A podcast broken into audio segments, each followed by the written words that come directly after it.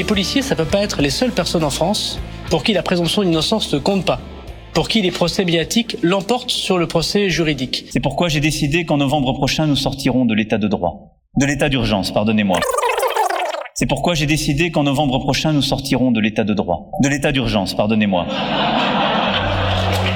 causecommune.fm Cause commune 09 72 51 55 46 09 72 51 55 46 Et 09 72 51 55 46, c'est le numéro de téléphone que vous pouvez bien entendu euh, composer pendant euh, le long de euh, cette émission. Ce sont sous, enfin c'est sous les lapsus de l'actu. Patrick Brunto, mon camarade d'antenne, est bien entendu parmi nous encore aujourd'hui pour ce euh, 20e euh, épisode. Vous pouvez également interagir, débattre, nous contredire ou être d'accord avec nous sur le chat de la radio causecommune.fm bouton de chat et évidemment on est euh, tout logiquement sur le salon euh, sous les lapsus de euh, l'actu. Alors comment pouvons-nous démarrer cette émission Patrick tant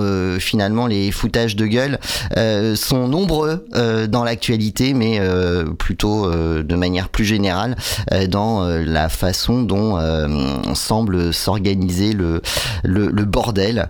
Alors en France bien sûr, mais à l'international euh, également.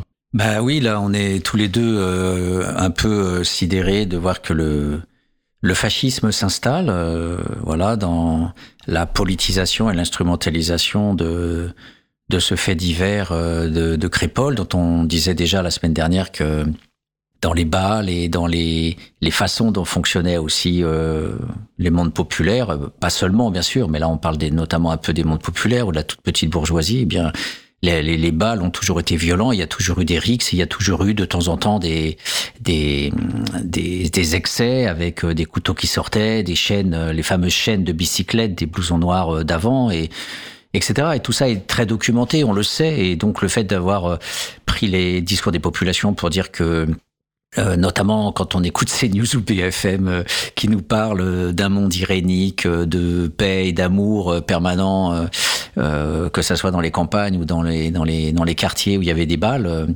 voilà, donc on pourrait on pourrait vraiment en parler longuement. En fait, on n'a pas on a plutôt à, à, gérer la la la façon dont plutôt le politique s'en saisit et de manière systématique et et, c'est ça qu'on pourrait faire aujourd'hui, une analyse de la responsabilité permanente en fait de tous. On pourrait parler par exemple d'un fait euh, pratiquement anodin comme ce, Jérôme Fourquet euh, euh, donc qui vient de sortir un bouquin de merde La France d'après et je écouté que deux minutes sur France Info et ça suffit déjà pour voir que ce type-là est met de l'huile sur le feu encore plus un petit peu plus que les autres. Donc euh, la France d'après, c'est bien sûr la France euh, des Arabes, la France de l'islam, la, la, France envahie. Donc euh, son seul discours, c'était de, de, voilà de, de dire que les menus des cantines, des champs interdits, la baya Enfin bref, tout était euh, tout était euh, euh, prétexte pour pour dire que voilà finalement ça alimente Crépole, ça sort au bon moment par rapport à, Crépole. Et, et, donc voilà donc c'est ça qui est absolument sidérant. Et, et c'est la raison pour laquelle on va vous présenter dans quelques instants aussi ce qu'on appelle le racisme quotidien à travers trois trois morceaux qui qui seront illustratifs effectivement de de ce fascisme ordinaire qu'on ne voit pas forcément. Mais par contre euh, euh, quand euh, il s'agit du blanc du français eh bien il y a des machines de guerre médiatiques et politiques qui se mettent en marche. Voilà. Alors avant de parler de ça un, un petit foutage de gueule en ayant euh, regardé euh, sur LCP les débats parlementaires.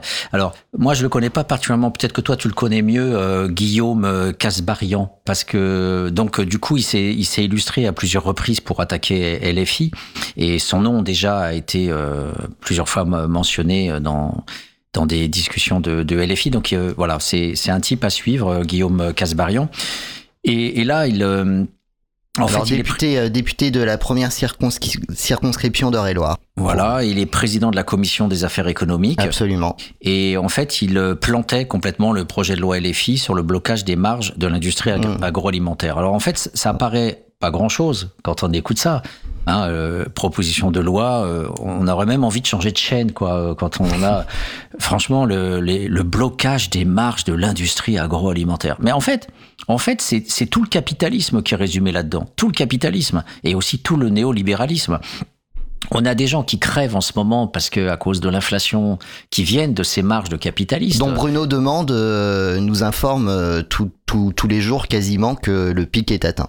Mm. Voilà. Et c'est c'est c'est ça en fait qui qui tient vraiment à la gorge en permanence les familles qui peuvent pas chauffer, les les gosses qui n'ont pas à bouffer euh, à l'école, enfin tout le monde qui souffre, euh, que ce soit avec l'essence, enfin toutes les charges, etc. Et, et, et on a ce type-là qui est venu nous sortir que depuis l'Empire romain, euh, la taxation, le blocage des marges avait toujours conduit au chaos.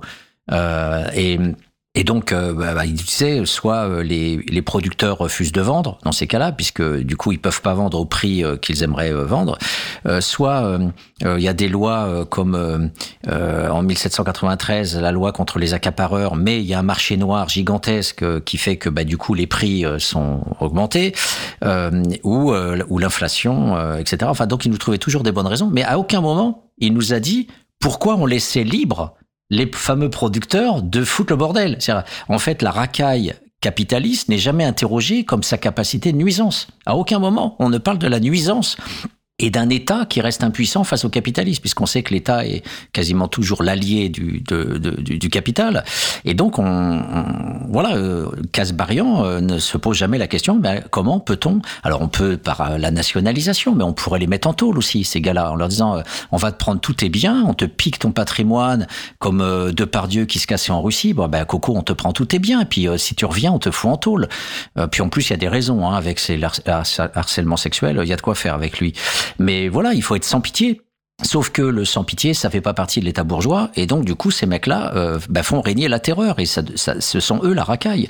Et, et, donc voilà, donc du coup, ouvrir par Casbarian, c'est intéressant parce que bah, du coup, LFI euh, essaye euh, de, de, proposer des choses pour un peu limiter quoi, ce, cette horreur euh, de, de, la, de la vie quotidienne et, et de ce qu'on appelle de manière très symptomatique, presque un oxymore, le pouvoir d'achat. Aujourd'hui, c'est un oxymore, hein, quasiment, le pouvoir d'achat. Et, et, donc voilà, et ce type-là, disait à LFI, je m'adresse aux marxistes.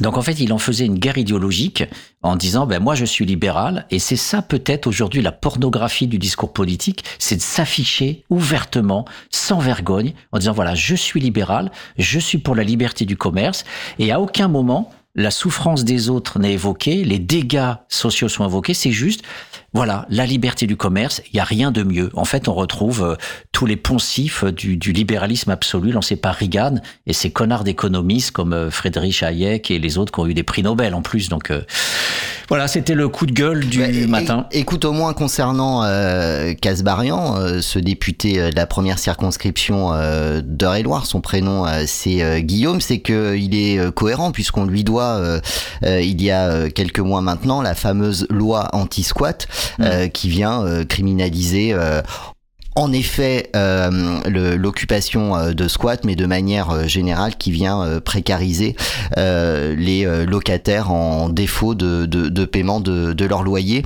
une loi évidemment qui avait suscité la mobilisation de nombreuses associations et même d'acteurs de la solidarité en lien avec avec le logement.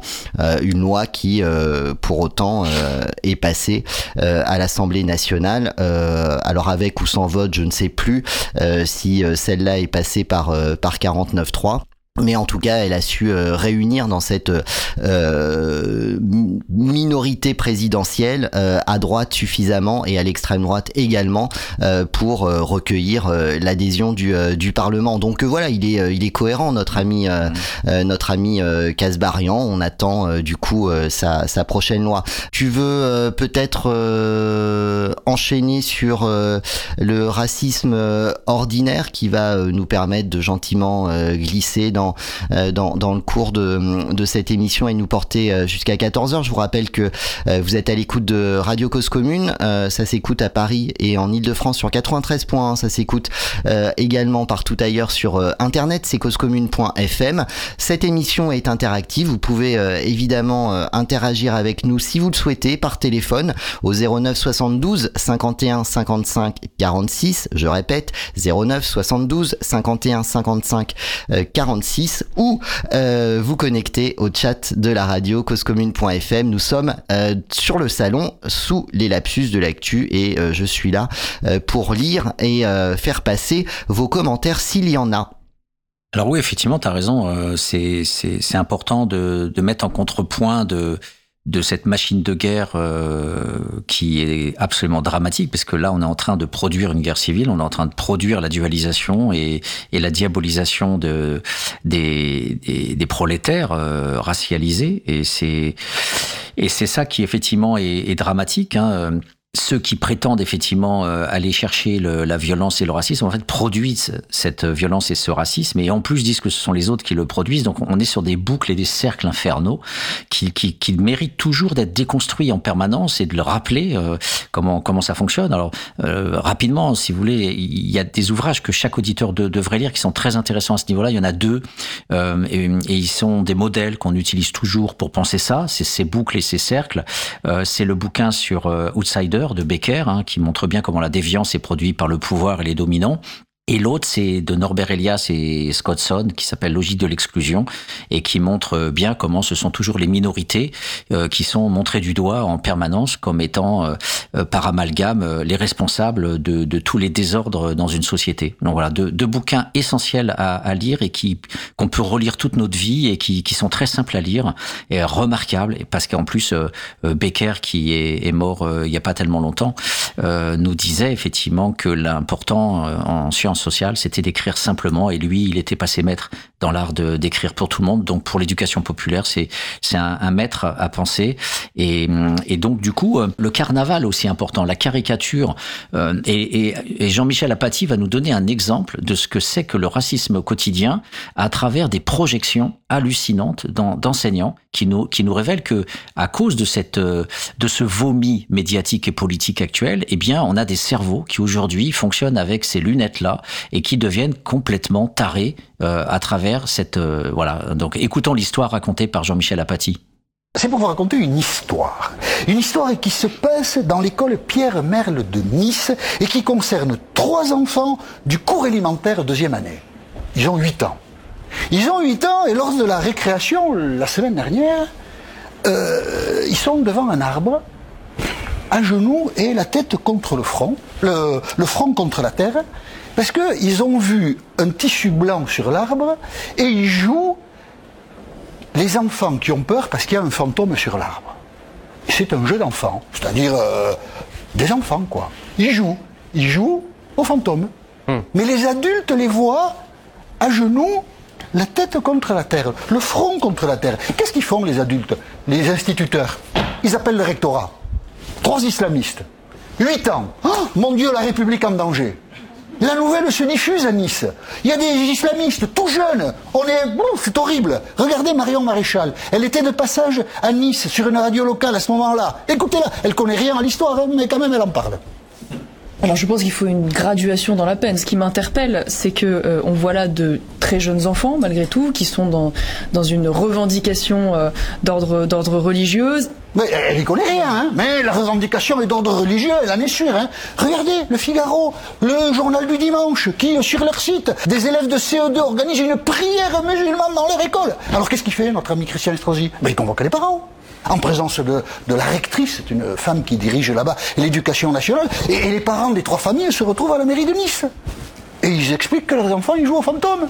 Et alors là, confusion générale, on s'excuse de vous avoir dérangé, mesdames, messieurs. Et les parents disent, mais en fait, on n'est même pas religieux, on n'appartient même pas à la communauté maudite que, que vous soupçonnez de, de tous les péchés, donc euh, voilà, foutez-nous la paix, quoi, en gros. Hein. Eh bien voilà, Christian Estrosi, il a fait un communiqué après.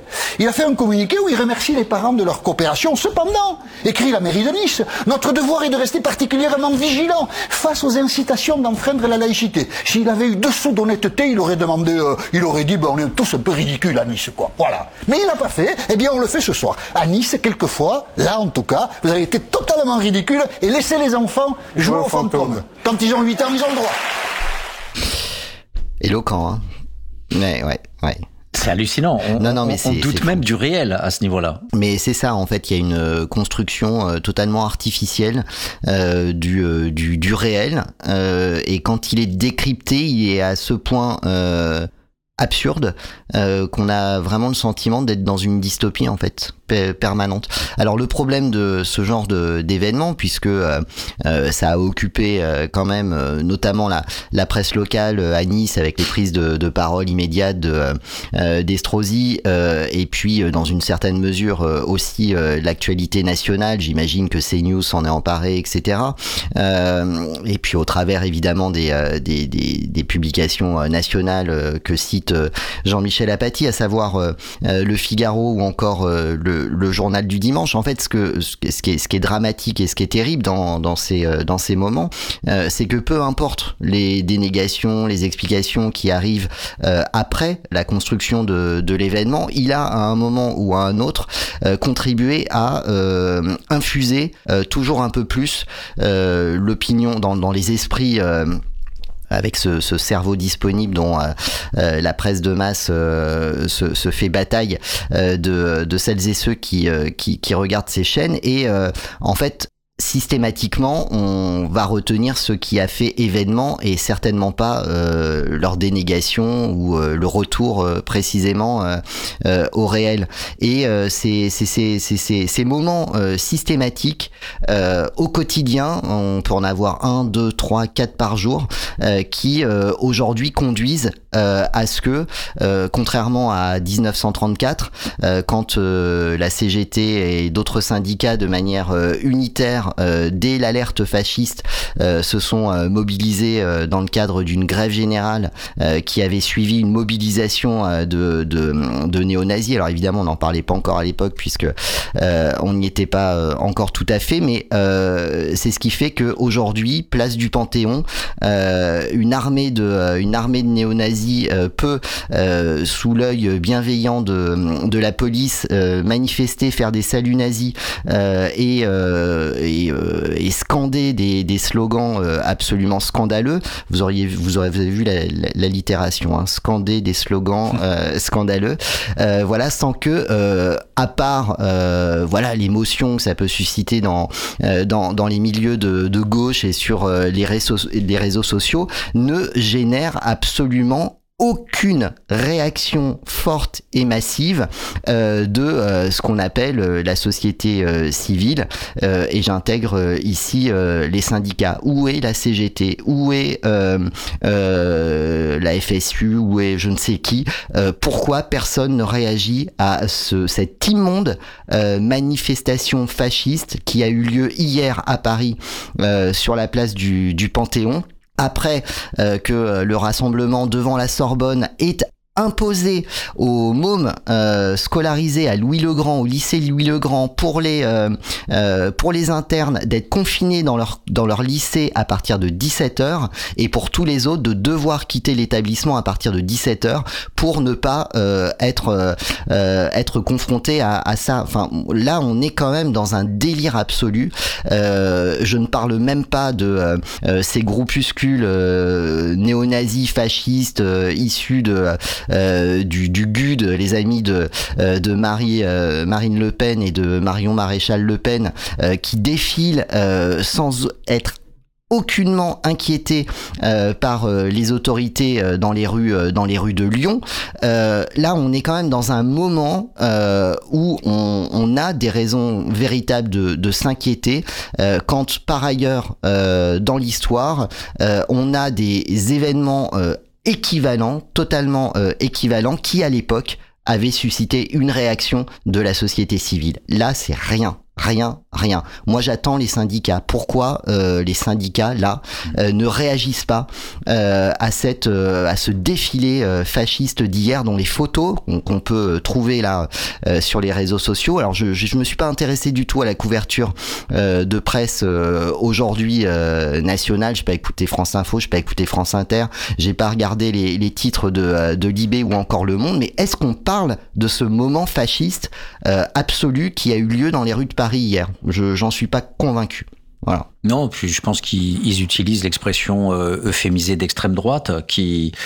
Alors non, maintenant, y a, en fait, pour il euh, y, a, y, a, y, a, ce fameux terme de. Euh, euh alors, t'as as, l'ultra droite maintenant. Mmh. Voilà. Et d'ailleurs, Mediapart s'est fendu d'un communiqué expliquant pourquoi il n'allait pas, il n'allait plus utiliser le, le, le, terme généralisant de d'ultra droite et continuer de parler d'extrême droite en déclinant systématiquement euh, en fonction de l'actualité la concernant, euh, s'il s'agit euh, de groupuscules violents, de,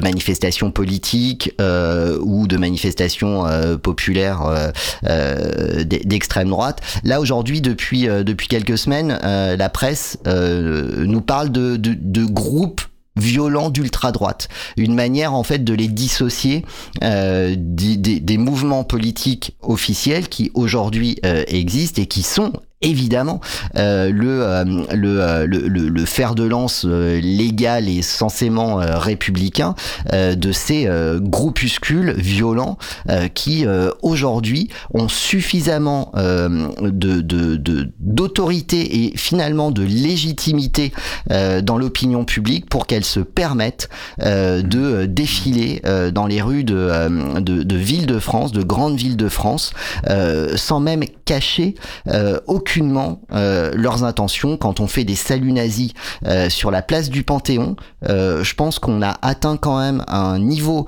de certitude quant à leur impunité qui est là ultra, ultra, ultra important et dangereux. En plus sur le Panthéon Le Panthéon. Le Panthéon, donc Gisèle Halimi se dans sa tombe avec Jaurès et, et tous ceux qui représentent justement euh, la République de l'humanité et des droits de l'homme. Donc euh, peut-être que c'est même recherché d'être là, à, à, cet endroit précis, pour dire euh, justement, à cause de ces médias, ils peuvent même aujourd'hui dire l'arc républicain, c'est nous, à la limite, vu qu'il y a une diabolisation absolue sur, sur LFI.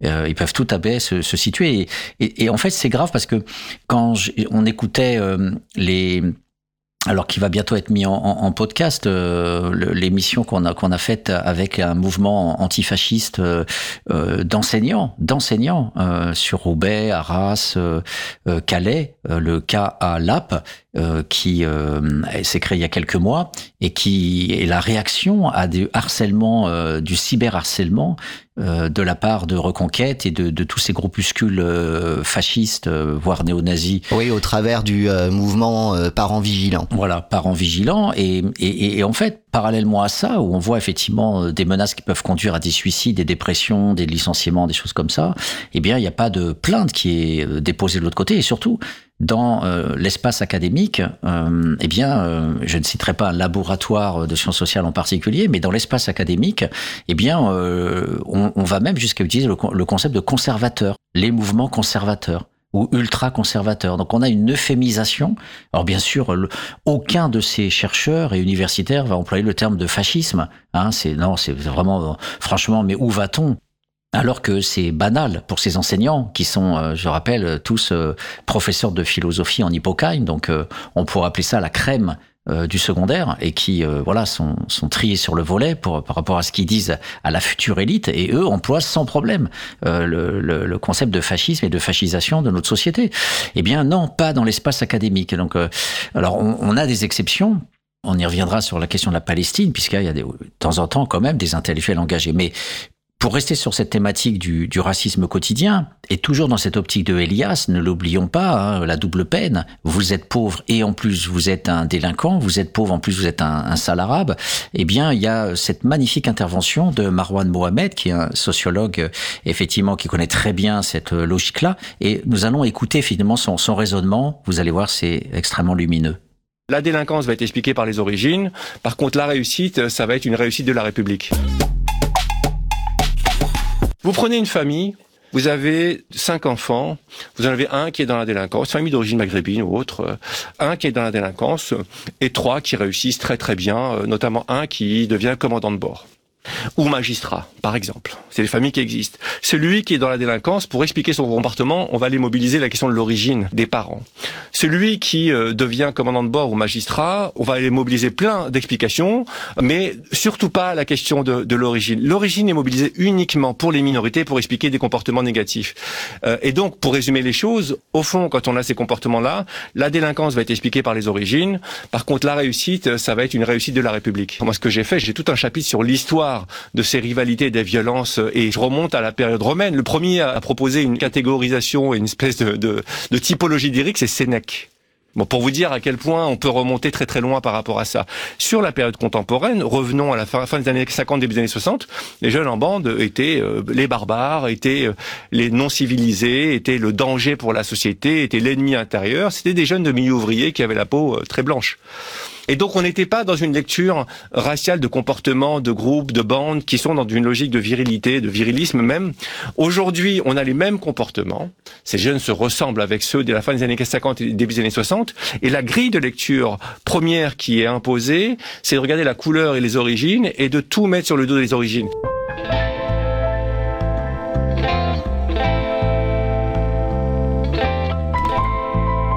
Et c'était euh, Marwan Mohamed. Euh, un contexte, c'était dans quelle euh, cette intervention? Tu l'as ou pas? Euh, non, pas du tout. Non, ok, bon, c'est pas grave. Mais c'était bon, pas, ouais. pas si éloigné euh, de ça que, que nous. En tout cas, ce qui est intéressant, c'est de voir que, comme tu disais tout à l'heure, dans, dans le, cet effet d'infusion, je trouve que c'est, c'est pas mal cet effet d'infusion, en fait, qui fait que, de toute façon, l'effet, hein, euh, l'effet est fait, en fait. L'effet est fait, même si jamais on, on peut revenir en arrière, parce que c'était faux avec l'histoire des, des enfants qui jouent aux fantômes. Euh, on a occupé les médias, on a encore diabolisé, on a encore fait peur, et ça se trouve même que les gens qui ont écouter, écouter d'abord les Marion Maréchal Le Pen ou les ou les ou les recteurs ou etc. ou Estrosi, eh bien n'écouteront même pas la, la rectification après. Ils auront juste entendu ça parce que la rectification va être faite en catimini et du coup, ça passe. euh, Et donc, du coup, le- l'effet est d'autant plus fait que les médias euh, honteux entre guillemets euh, se taisent et, et, et- vont marginaliser euh, euh, et euphémiser. Et il y aura aucune relativisation. Qui ah oui, il faudra peut-être se modérer parce que parfois on raconte des grosses conneries. Euh, les enfants qui jouent, on en vient à ça. Donc, on va interroger les enseignants, on va faire des formations pour que on va limiter la casse. Tellement c'est absurde ce qui peut se passer. Donc non, on a d'un côté une, euh, une saturation euh, de, de l'information sur, euh, sur euh, justement ce, cette histoire de, de racisme. Et de l'autre côté, eh bien, on va passer sous silence, sous les radars, euh, ce qui ce qui est commis. Et justement, c'est notre troisième segment sur le racisme quotidien, ce qui est arrivé à Mourad, euh, ce qu'on pourrait appeler effectivement tout simplement un, un crime raciste. Tentative de meurtre raciste Si Mourad avait été l'agresseur, Darmanin et les médias auraient réagi. Je vous fais cette vidéo parce que ce vendredi, à Villecrène, dans ma circonscription, il s'est produit quelque chose d'extrêmement grave. Une habitante de Villecrène a fait appel à Mourad, jardinier qui ne faisait que son travail, quand un agresseur est arrivé avec un cutter et a tranché la gorge de Mourad sur 15 cm en criant « Sale bougnoule !» On est chez nous. Alors heureusement, Mourad a survécu je vais lui transmettre mon soutien ainsi qu'à sa famille. Mais quelle a été la suite de cette histoire? L'agresseur a été interpellé, il a été passé devant un juge. Le caractère raciste de son crime n'est pas retenu. Et où est le ministre de l'Intérieur? Où sont les grandes chaînes d'information en continu? Laissez-moi poser la question dans un autre sens. Si c'était Mourad qui avait tenu le cutter, là il y aurait eu le ministre de l'Intérieur. Là il y aurait eu les chaînes d'information en continu. Parce que ce crime n'est pas regardé pour ce qu'il est, un crime raciste. Et puisqu'il s'est produit dans la troisième circonscription du Val-de-Marne, j'en profite pour dire que dans ma circonscription, les crimes racistes n'ont pas leur place. Pas plus qu'ils n'ont leur place nulle part en France. Alors ce deux poids deux mesures est insupportable. Mourad a le droit d'être soutenu. Ce crime a le droit d'être regardé pour ce qu'il est, c'est-à-dire un crime raciste. Alors nous apportons notre soutien à Mourad et nous appelons les chaînes d'information en continu et le ministre de l'Intérieur à regarder ce crime pour ce qu'il est, un crime raciste qui n'a pas sa place dans notre pays. Oui, donc euh, voilà, c'est absolument euh, euh, révélateur de de, de poids de mesure. Hein. On a bien cet effet de double peine euh, qui, qui, qui, qui jalonne en fait euh, tout, tout, toute la production médiatique. Et, et d'ailleurs. Euh, euh, le, le, cas de, de Mourad, euh, qui est évoqué par un député de LFI, ce jeune là, qui a été insulté sur le plateau de d'Anouna, j'ai plus son nom. Oui, c'est Louis Boyard. Voilà, Louis, Louis Boyard. En fait, on, ne peut pas, on ne peut pas penser ce cas qui pourrait être un fait divers, mais nous bien sûr on on l'analyse. Mais au-delà de ça, ça reste un cas. Or, euh, la pratique de, du crime, euh, du crime raciste, euh, est quelque chose de très courant en France. Et je rappelle qu'on a fait une émission avec Michel Kokoreff, qui a écrit un livre qui s'appelle La diagonale de la rage, et qui commence son ouvrage par ces crimes racistes dans les années 70, qui étaient très courants à Marseille, à Perpignan, à Lyon, et, si on remonte avec Gérard Noiriel, on voit que c'était très courant sur les Italiens et les Polonais dans l'entre-deux-guerres, et on faisait une chasse aux Polonais qui ont dû partir par wagons entiers en laissant leurs affaires, et, donc ce contexte-là euh, interroge euh, systématiquement les politiques d'immigration, c'est-à-dire qu'en fait les bourgeois, euh, pour diviser la classe ouvrière, alors là je vais, je vais citer un, un auteur qui, qui euh, pas forcément un, un, ami, mais qui a commencé ses études, c'est un bourgeois qui était euh, d'ailleurs dans des rôles très très controversés en Algérie, il s'appelle Renaud Saint-Saulieu, qui, qui a écrit un, un ouvrage qui s'appelle L'identité au travail,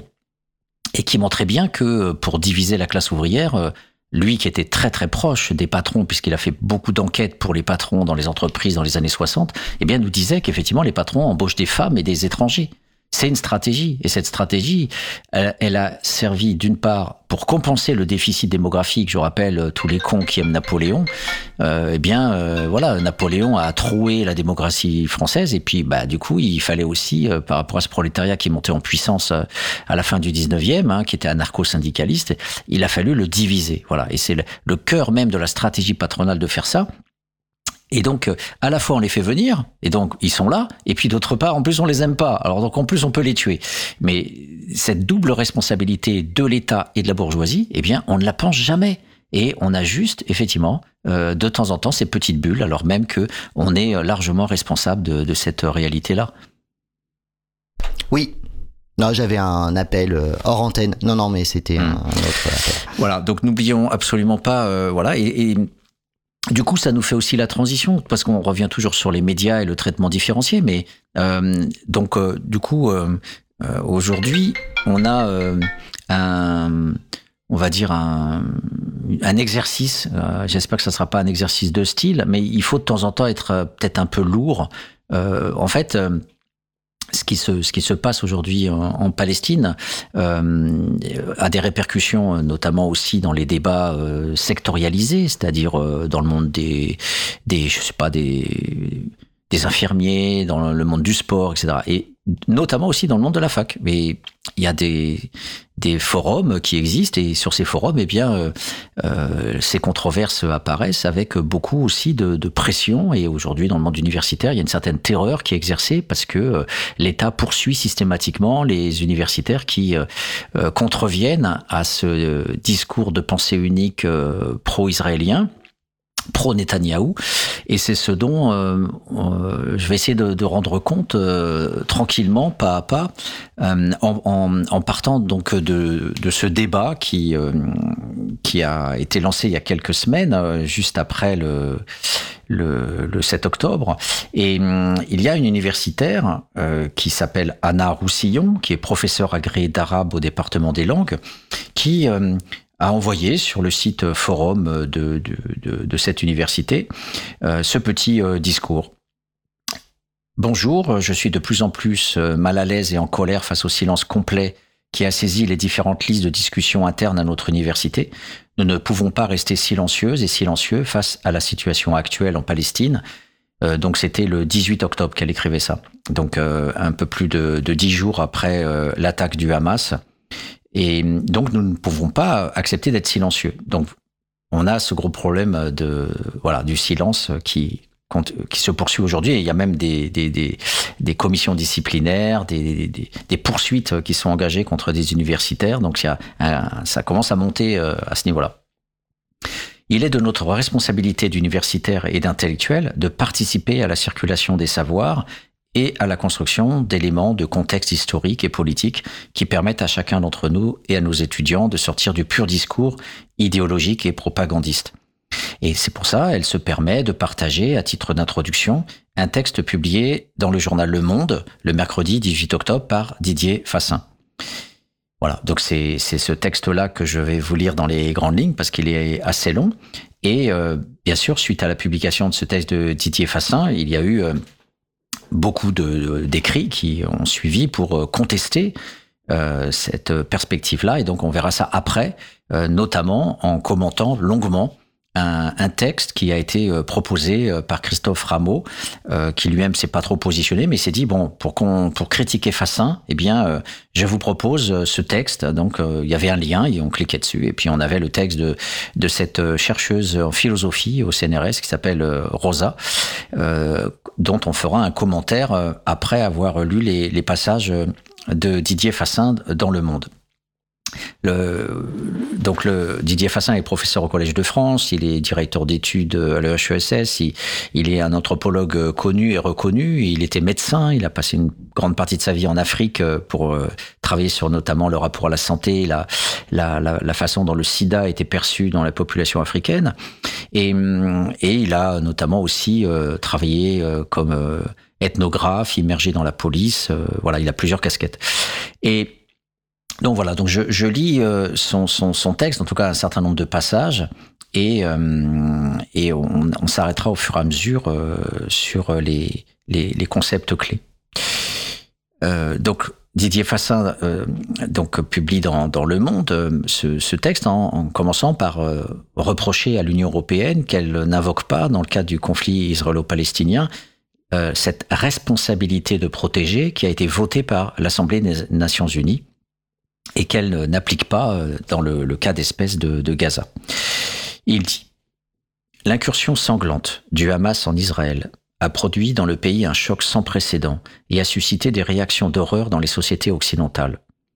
Les représailles en cours à Gaza, d'autant plus violentes que le gouvernement israélien est tenu responsable par la population pour avoir favorisé l'essor du Hamas afin d'affaiblir le Fatah, donc le parti politique du président palestinien Mahmoud Abbas, et pour avoir négligé les enjeux de sécurité au profit d'une impopulaire réforme visant à faire reculer la démocratie, ne génère pas de semblables sentiments de la part des chancelleries occidentales, comme si le droit de se défendre impliquait un droit illimité à se venger.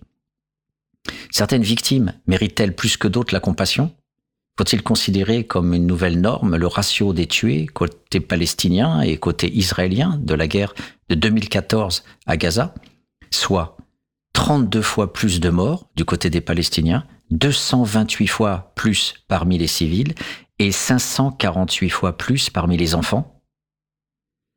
Donc ensuite, il y a une évocation de Macron qui euh, a dit euh, effectivement qu'il partageait le chagrin d'Israël et qui n'a pas eu un seul mot pour les nourrissons, enfants, femmes et hommes palestiniens, euh, dont on connaît le discours de, Macron. Donc je poursuis. Euh, la directrice exécutive de Jewish Voice for Peace a lancé un vibrant plaidoyer juif appelant à se dresser contre l'acte de génocide d'Israël. Couper l'eau, l'électricité et le gaz, interrompre l'approvisionnement en nourriture et envoyer des missiles sur les marchés où les habitants tentent de se ravitailler, bombarder des ambulances et des hôpitaux déjà privés de tout ce qui leur permet de fonctionner, tuer des médecins et leurs familles, la conjonction du siège total, des frappes aériennes et bientôt des troupes au sol condamne à mort un très grand nombre de civils par les armes, la faim et la soif, le défaut de soins aux malades et aux blessés. De ces crimes commis, on ne saura rien. L'ordre donné aux millions d'habitants de la ville de Gaza de partir vers le sud, selon le porte-parole des Nations Unies, provoque des conséquences humanitaires dévastatrices. Ailleurs dans le monde, lorsque éclatent des conflits meurtriers, les populations menacées fuient vers un pays voisin. Et pour les Gazaouis, il n'y a pas d'issue, et l'armée israélienne bombarde des écoles des Nations Unies où certains trouvent refuge. Ailleurs dans le monde, dans de telles situations, les ONG apportent une assistance aux victimes. À Gaza, elles ne le peuvent pas. Mais des crimes commis, on ne saura rien. En coupant Internet, Israël prévient la diffusion d'images et de témoignages. Le ministre israélien de la Défense, Yoav Gallant, a déclaré le 9 octobre que son pays combattait des animaux humains et qu'il allait tout éliminer Gaza. En mars, son collègue des Finances a lui affirmé qu'il n'y a pas de Palestiniens car il n'y a pas de peuple palestinien. Du premier génocide du XXe siècle, celui des Herero en 1904 mené par l'armée allemande en Afrique australe, qui selon les estimations a provoqué 100 000 morts de déshydratation et de dénutrition, au génocide des Juifs d'Europe et à celui des Tutsis, la non-reconnaissance de la qualité d'être humain à ceux qu'on veut éliminer et leur assimilation à des animaux a été le prélude aux pires violences. Comme le dit en Israël la présidente de l'Organisation de défense des droits de l'homme, Bethlehem, Gaza risque d'être rayé de la carte si la communauté internationale, en particulier les États-Unis et l'Europe, ne fait pas stopper, au lieu de laisser faire, voire d'encourager, les crimes de guerre qu'induit l'intensité de la riposte israélienne.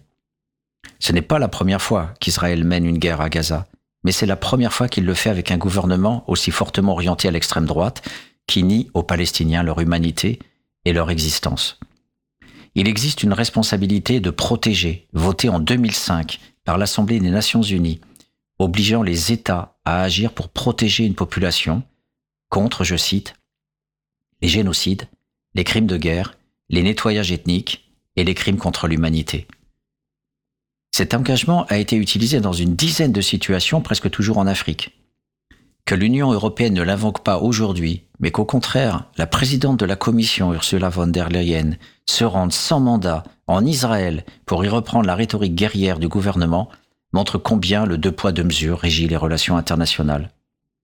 Quant à la France, alors que ce fait pressente l'urgence à agir, non seulement le gouvernement apporte son soutien sans faille à l'opération punitive en cours, mais il interdit les manifestations en faveur du peuple palestinien et pour une paix juste et durable en Palestine.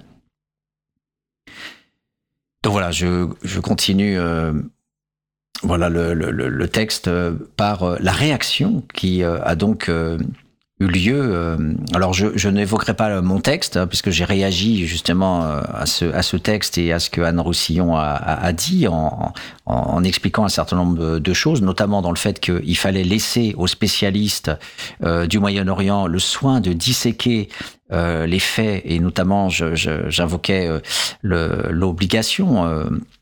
Euh, pour euh, ces, gens-là à prendre position et je sais qu'ils le font comme euh, Stéphanie Laté Abdallah qui a écrit notamment un ouvrage remarquable dans la, toile carcérale qui, qui montre bien que pratiquement toute la population palestinienne passe un moment ou un autre dans les geôles avec des tortures, avec des brimades permanentes.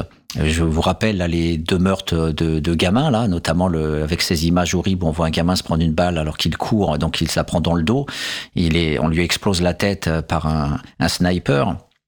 Et donc la, la toile carcérale, c'est c'est pas que de la prison bien sûr, mais c'est euh, aussi des, des meurtres euh, systématiques. On sait qu'en Cisjordanie ça ça continue. euh, Il y a des centaines de, de Palestiniens qui se font défoncer par les, les colons euh, en ce moment en toute impunité, protégés par l'armée et armés par la, par l'armée. Et euh, donc voilà, donc je dis voilà, c'est ces gens-là qui doivent prendre position, mais que nous, en, en tant que tous citoyens, on a le droit de déconstruire l'information et qu'on est euh, tous capables de disséquer ces médias euh, de la pensée unique, etc. Ce à quoi euh, on a eu plusieurs réponses euh, qui euh, disaient qu'on était complètement euh, partiaux et, et, propagandistes et, et on nous appelait à rester neutres et équilibrés. Donc je vous passe tous ces commentaires-là. Mais le plus intéressant, c'est un, un prof euh, au centre d'économie de la Sorbonne qui s'appelle Christophe Rameau et qui euh, nous a dit bon bah tout ce que vous dites c'est n'importe quoi, c'est pas c'est pas acceptable, vous êtes voilà complètement orienté dans une propagande euh, du type LFI. Et euh, par contre, je vous invite à lire pour contrebalancer l'article de Didier Fassin, je vous invite à, à lire un article très important. très mesuré et, et- parfait de Stéphanie Rosa qui est paru dans Marianne le 13 octobre euh, 2023. Voilà, donc je sais pas si avant de lire le texte de Rosa, on se fait une petite pause musicale. Pour Moi, je pense qu'on va se faire une petite pause musicale. Alors, j'hésite euh, entre euh, euh, Kenny Arcana qu'on a déjà passé avec son titre euh, Gaza ou un petit Berrurier Noir et Porcherie, je sais pas. Bon, on, les- on met les deux. Allez, on s'écoute Kenny Arcana puisque euh, on a basculé euh, euh, dans, dans le sujet israélo-palestinien. Donc, en attendant la suite, à savoir le décryptage. Et on espère de ta part le désengage en règle de. alors c'est son nom Rosa, c'est ça?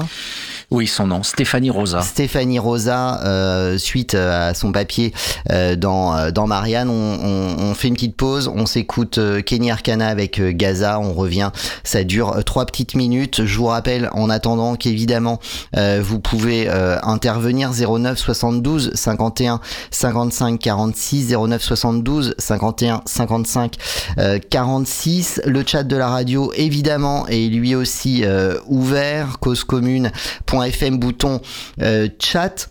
J'en profite également pour euh, rappeler que euh, Didier Fassin, dont Patrick Brunto nous parlait à l'instant, sera très prochainement l'invité de d'Eugénie Barbeza, une émission réalisée par Gilles Brézard, que vous retrouvez tous les lundis à entre 12h et, et 14h sur euh, l'antenne de, de Cause Commune. La date est fixée, je ne l'ai pas en tête, mais euh, voilà, Didier euh, Fassin sera sur le plateau de, Cause Commune un prochain lundi. On s'écoute Kenny Arcana, on revient juste après.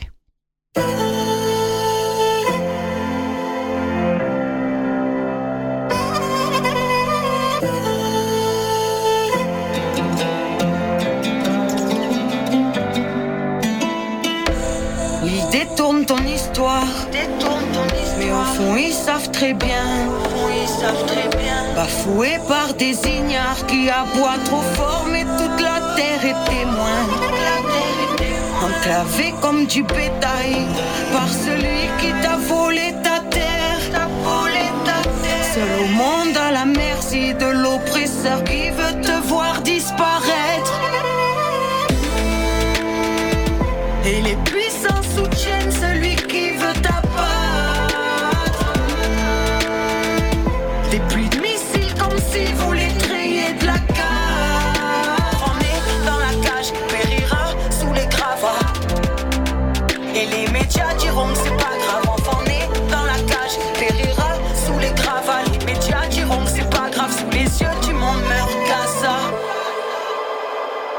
Calomnié même sous les bombes, font tout pour déshumaniser. L'oppression se compte en génération, mais diront que c'est toi le monstre à l'arrivée. Prendront soin de jamais mentionner l'apartheid. Prendront soin que jamais la paix se négocie. Les médias, eux, oseront appeler ça la guerre. Mais une armée contre un peuple, c'est un génocide. Et les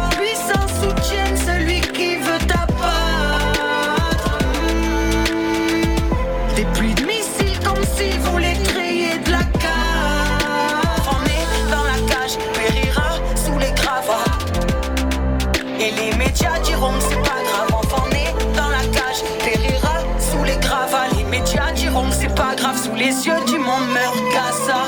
Terre sacrée est abreuvée de sang. Gouvernement d'extrême droite et son fanatisme sera lynché qui prendra ta défense. Injustice jusqu'au narratif.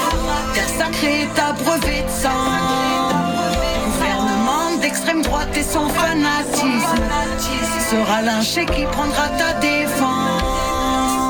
Injustice jusqu'au narratif.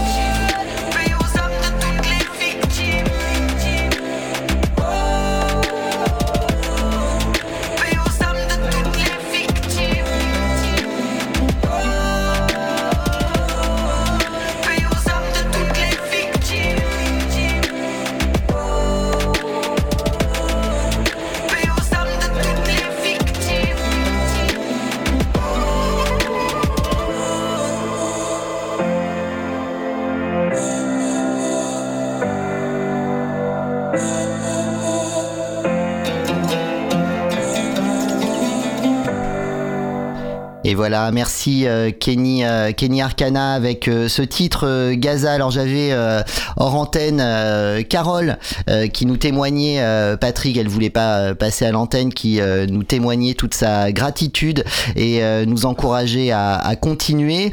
Euh, elle, euh, elle qualifiait euh, Kenny euh, Arcana de euh, Kerry James féminine. Je trouve que c'est euh, c'est plutôt euh, c'est plutôt bien vu. Voilà. Euh, Une oui. petite réaction par rapport à Fassin, parce que tu découvrais peut-être euh, son texte dans le monde ou tu le non, connaissais Non, non, je connaissais son texte. Non, j'ai juste. euh, euh, non, non, bah euh, oui, mais enfin, je, je sais pas quoi en dire. Sinon, euh, Mais quand sinon même, ce il- qu'on raconte depuis. euh, Oui, je sais, mais quand même, la directrice qu'il cite là de Jewish, euh, Jewish Voice for Peace, euh, elle a quand même parlé de se dresser contre l'acte de génocide d'Israël. C'est, c'est- voilà, donc c'est, c'est intéressant de voir qu'il y a une gauche oui, oui, non, israélienne, juive, qui, qui a les vrais mots, les vrais concepts, quand nous, nous-mêmes, nous n'osons pas utiliser, parce que apologie du terrorisme, hein, euh, l'État euh, poursuit tout le monde en ce- ce moment euh, pour ça. Mais, mais je crois que euh, alors parmi euh, la gauche dite radicale et notamment euh, représentée aujourd'hui par par la France in- insoumise, on n'hésite pas à parler de à la fois d'apartheid pour la euh, situation antérieure et de génocide euh, israélien pour ce qui se passe euh, actuellement euh, à Gaza. Et d'ailleurs, euh, ce sont euh, des termes qui euh, ne sont pas démentis par euh, les différentes prises de parole euh, des euh, officiels euh, israéliens au pouvoir aujourd'hui, euh, quand ils n'hésitent absolument pas euh, à eux, euh, avec euh, quand même euh, une absence de réaction incroyable de, euh, de l'international, euh, sauf euh, évidemment euh, à l'ONU, mais tout le monde s'en fout, euh, n'hésitent pas à, exprimer leur dessein concernant, cette riposte. aux attaques du 7 octobre du Hamas par une intention réelle de virer les Palestiniens de ce territoire. Euh, et, euh, et d'ailleurs la, la façon dont euh, se comporte euh, aujourd'hui l'armée euh, israélienne en Cisjordanie en armant euh, les colons parce que ça c'est en fait le, euh, le sous les radars de, euh, euh, de ces de ces violences euh, extrêmes euh, et de ce génocide qui s'opère euh, au travers des, euh, des frappes israéliennes sur sur la Palestine et notamment euh, sur euh, sur Gaza ces frappes qui sont euh, évidemment euh, totalement indiscriminées euh, entre les les méchants terroristes qu'ils sont qu'elles sont censées éradiquer et l'ensemble de, de, la population qu'on nous présente d'ailleurs dans, dans les médias comme forcément soupçonnable de complicité avec avec avec le Hamas, le sous les radars, c'est ce qui se passe en Cisjordanie où depuis le 7 octobre, enfin depuis le début de la riposte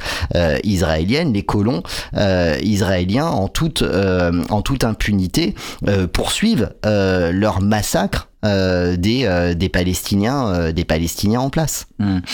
Alors c'est vrai que je disais à l'instant que il est important que ça soit des, des journalistes d'investigation qui sont sur le terrain ou des, ou des ethnographes. Qui ouais, font mais ils les tuent, les journalistes. plus de 40 journalistes ont été tués depuis la riposte israélienne. Enfin, tu vois, c'est non, mais la réalité est là, enfin, euh, et, euh, et elle est euh, totalement absente du débat public aujourd'hui, puisqu'elle est interdite, puisque tout, tout témoignage de toute tentative même euh, de simplement analyser euh, les faits au regard des événements dont on sait qu'ils existent, euh, nous, vaut d'être taxé d'antisémites. voilà, non, les journalistes sont assassinés de manière ciblée par l'armée israélienne. Tu as raison de le, rappeler et, effectivement ça participe effectivement de, de l'impossibilité de, de restituer l'information qui donc du coup, euh, souvent été donné avant, avant qu'il y ait euh, cette riposte au, 7 octobre euh, suite à, l'attaque du Hamas, et hum, qui on le rappelle aussi, enfin, effectivement, et on y reviendra dans l'analyse de Rosa, que tout ça renvoie à une socio-histoire, mais qu'effectivement, se, produire ce type de, de massacre de populations civiles n'est pas euh, admissible et n'est pas une solution euh, politique, euh, même si ça a eu des effets entre guillemets positifs pour les Palestiniens, puisqu'on voit que c'est une cause mondiale maintenant et que l'opinion publique internationale a, a, tourné en faveur de la cause palestinienne. Donc stratégiquement, ils ont eu raison d'une certaine façon, même si politiquement et moralement, on est tous à, à, condamner le fait de tuer des individus qui sont pas effectivement les militaires et les gouvernants de Netanyahou qu'on aimerait arrêter comme Poutine en fait, hein, avoir un mandat international pour les, les neutraliser. Et, et donc ces, ces, gens qui étaient là avant, alors je, je, c'est à la fois des journalistes, c'est à la fois euh, des, des, chercheurs comme euh, Stéphanie Laté Abdallah notamment qui a été en Cisjordanie pendant des années, mais ce sont aussi les, les des militants qu'on peut connaître autour de nous.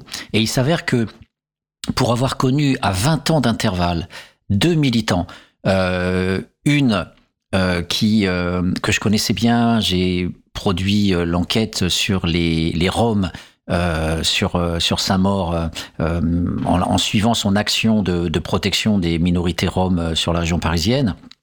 Et donc j'avais, dans le cadre de cette étude, euh, sympathisé, et c'est devenu une amie. Et, donc, euh, cette, je vais l'appeler Sabine. Et donc Sabine avait été en, en, en Cisjordanie et elle m'expliquait quelque chose que 20 ans plus tard, un autre militant que j'ai rencontré fortuitement dans une soirée chez un, chez un voisin, en fait, euh, c'était même pas politique, eh bien, a raconté exactement la même chose. C'est-à-dire qu'en fait, Outre les colonies qui, qui, qui, débarquent en toute violence arbitraire et s'imposent sur le territoire grâce à la protection de l'armée, ces colonies, en fait, grignotent les territoires en, en tuant les paysans euh, palestiniens. Alors le paysan a sa famille et euh, les colons se disent, bon, lui, il faut l'exterminer. Alors comment on va faire? On le tue, voilà. Ou si on le tue pas, on va en fait euh, défoncer ces, ces champs d'oliviers. Ou bien on va harceler ses gosses à l'école et donc les militants racontent exactement, sans qu'ils se connaissent bien sûr, à 20 ans d'intervalle, les mêmes faits, les mêmes faits, et donc ce grignotage du territoire, où on le voit quand on voit 67, quand on voit les 90, on voit que là, ça devient une portion congrue aujourd'hui, et que euh, il y a des centaines de milliers de colons euh, juifs israéliens qui, ont débarqué euh, en Cisjordanie, et aujourd'hui, effectivement, même par rapport aux années 90, c'est quelque chose qui est quasiment gagné en termes de nettoyage ethnique, de, et donc de génocide un génocide par diaspora, un génocide par écurement, essoufflement, usure, euh, qui fait que les gens se cassent, quoi. Ils disparaissent, ils vont dans des camps de réfugiés plus loin, ils vont au Liban, ils vont en Jordanie, mais ils restent pas sur place. Ils sont terrorisés, ils sont tués, ils sont torturés, euh, et c'est ça qui fait le génocide, un génocide soft qui n'apparaît pas comme une machine que, que les Juifs ont subi euh, avec euh, le nazisme, comme étant une industrie de la mort. Non, là, c'est effectivement dispersé, capillaire, comme dirait euh, Foucault. Et c'est ça que nous racontent aussi des militants qui allaient là-bas. Alors, à quoi servaient ces militants? Et à 20 ans d'intervalle, ils ont fait exactement la même chose. Ils me disent, mais c'est marrant quand même. euh, Ils, y allaient pour protéger ces paysans. C'est-à-dire qu'en fait, ils y allaient à 10 ou 15 et ils se, mettaient autour du paysan pour l'accompagner dans ses champs pour que les snipers euh, israéliens ne puissent pas le buter. C'était ça qui, qui se passait en termes d'action militante à l'époque. Donc c'était euh, quelque chose qui est documenté, qui était connu euh, tout le- dans tous les milieux. Et qu'est-ce qui se passait dans le même temps? Eh bien, c'est là où il faut parler euh, de chien de garde, de zone grise, pour reprendre le concept de Primo Levi. C'est-à-dire qu'en fait, nous sommes complices.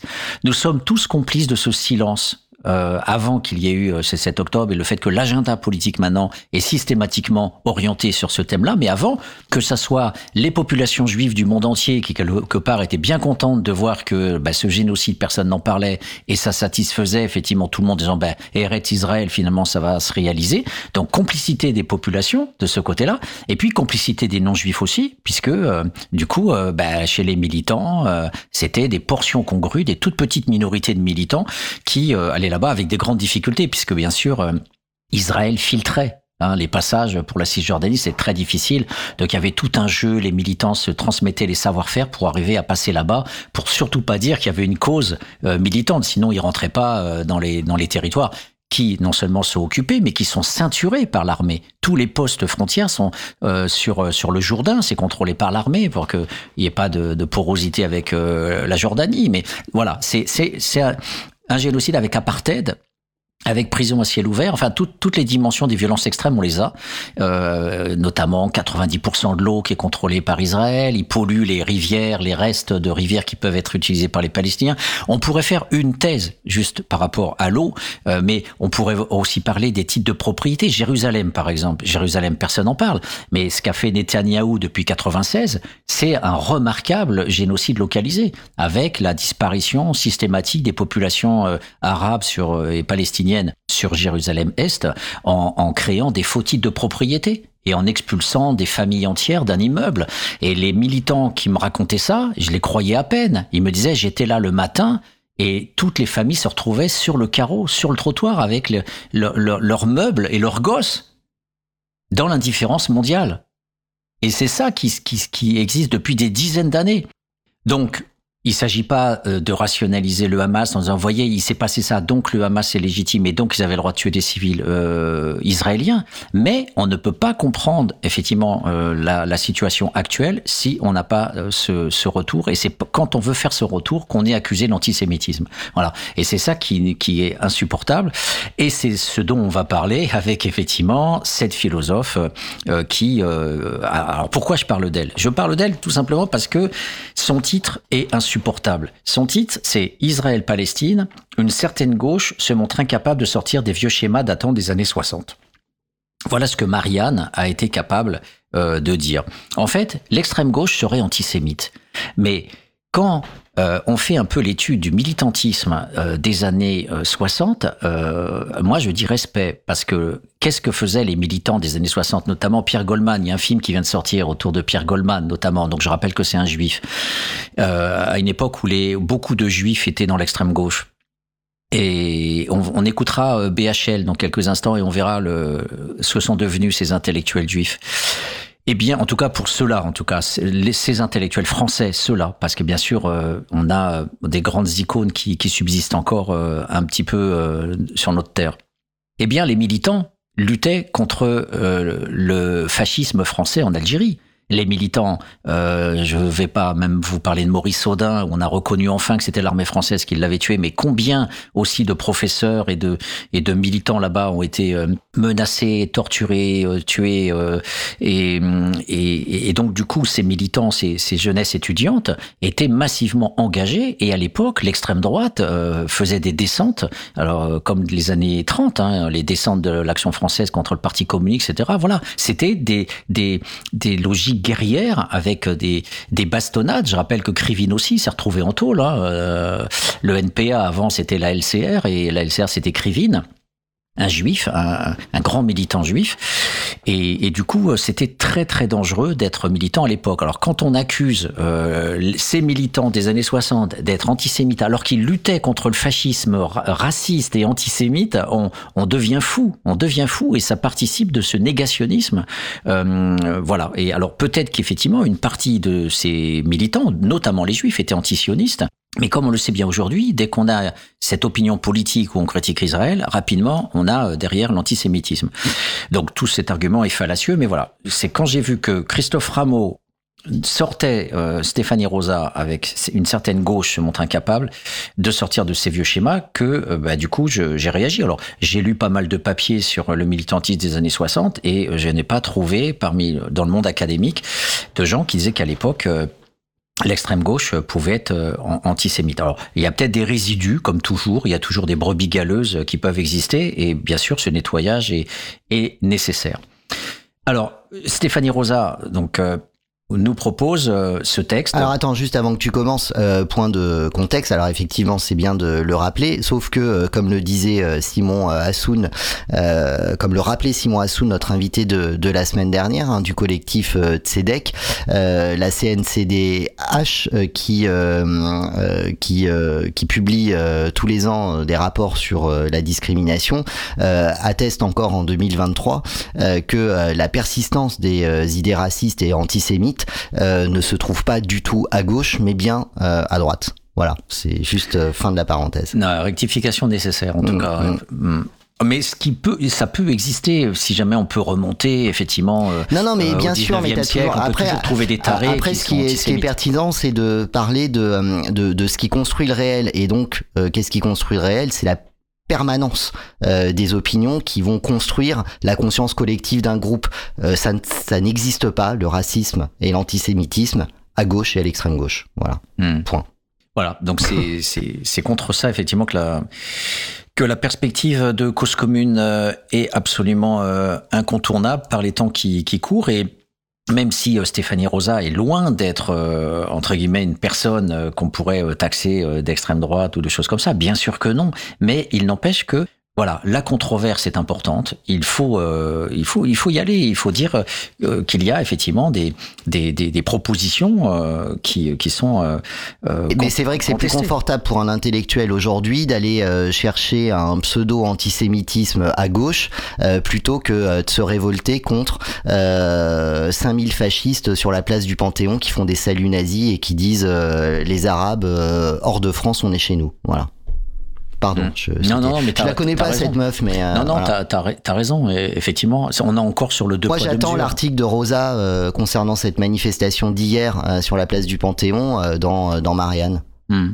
Oui, et puis des prises de position contre les, les Non, dans Marianne, on a plutôt euh, leur directrice de la publication, euh, Natacha Polony, qui se fend d'une euh, vidéo qui nous explique que euh, c'est pas parce que le, le, le, chef haillon de, de l'extrême droite qui s'est illustré dans la ville où s'est où s'est commis le, le, drame de, de Thomas, j'ai oublié j'ai oublié le, le, nom de la ville, s'appelle Gros Lardon qu'il faut qu'il faut absolument ne plus manger de cochon. Voilà. Non, mais voilà, on en est là, on, est, on, en est à ce niveau là euh, des euh, euh, des patrons de presse.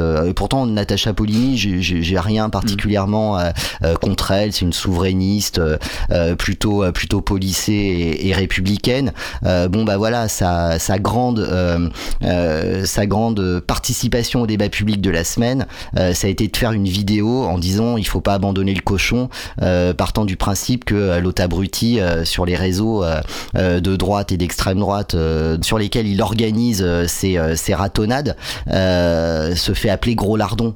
Tu vois. donc voilà, bah, Natacha Polony, là, tu fais de la merde en vrai.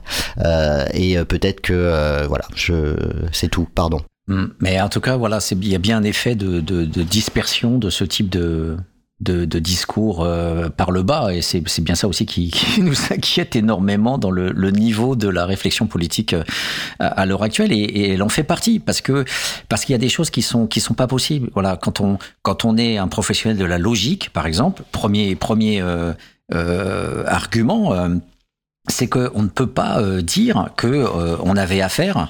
Euh, alors je, je, je cite euh, au premier paragraphe. Hein, il y a une dizaine comme ça de, de remarques. Euh, L'atroce pogrom. euh, alors là aussi, on pourrait déjà s'arrêter sur pogrom, c'est-à-dire toute cette question de l'unicité aussi juive. On va pas dire le génocide des juifs, mais on va dire la Shoah ou l'Holocauste. Et là, on va pas dire un massacre de, de juifs, on va dire un pogrom. Donc ça aussi, ça mérite une réflexion des mots que, l'on choisit et des, capacités à faire des comparaisons avec d'autres. Si effectivement on, on dit pogrom pour les juifs, pourquoi on dit pas pogrom pour d'autres minorités, euh, euh, je sais pas les Rohingyas ou les Indiens euh, euh, donc oui, bah, les, les Gazaouis en ce moment. hein. Ouais, les, les Gazaouis, voilà, un pogrom de Gazaouis. Et donc il y a, il y a des charges symboliques hein, qui sont associées d'entrée de jeu. Pogrom, c'est voilà, c'est des significations qui sont comme euh, individualisées et spécifiées euh, et ne pouvons pas euh, permettre de de- de- d'être euh, assignées à d'autres types d'événements. Donc l'atroce pogrom euh, perpétré par les islamistes du Hamas sur le territoire israélien le 7 octobre dernier ne peut corrifier toute personne pourvue d'une sensibilité normale. À ce sujet, il est essentiel de bien nommer et préciser les choses. De point, ce qui s'est passé samedi dernier n'a rien d'une guillemets offensive armée, offensive armée de forces palestiniennes menée par le Hamas. Donc, comme disait LFI, comme si on avait affaire à un conflit entre deux armées régulières représentant deux peuples en guerre pour des raisons territoriales.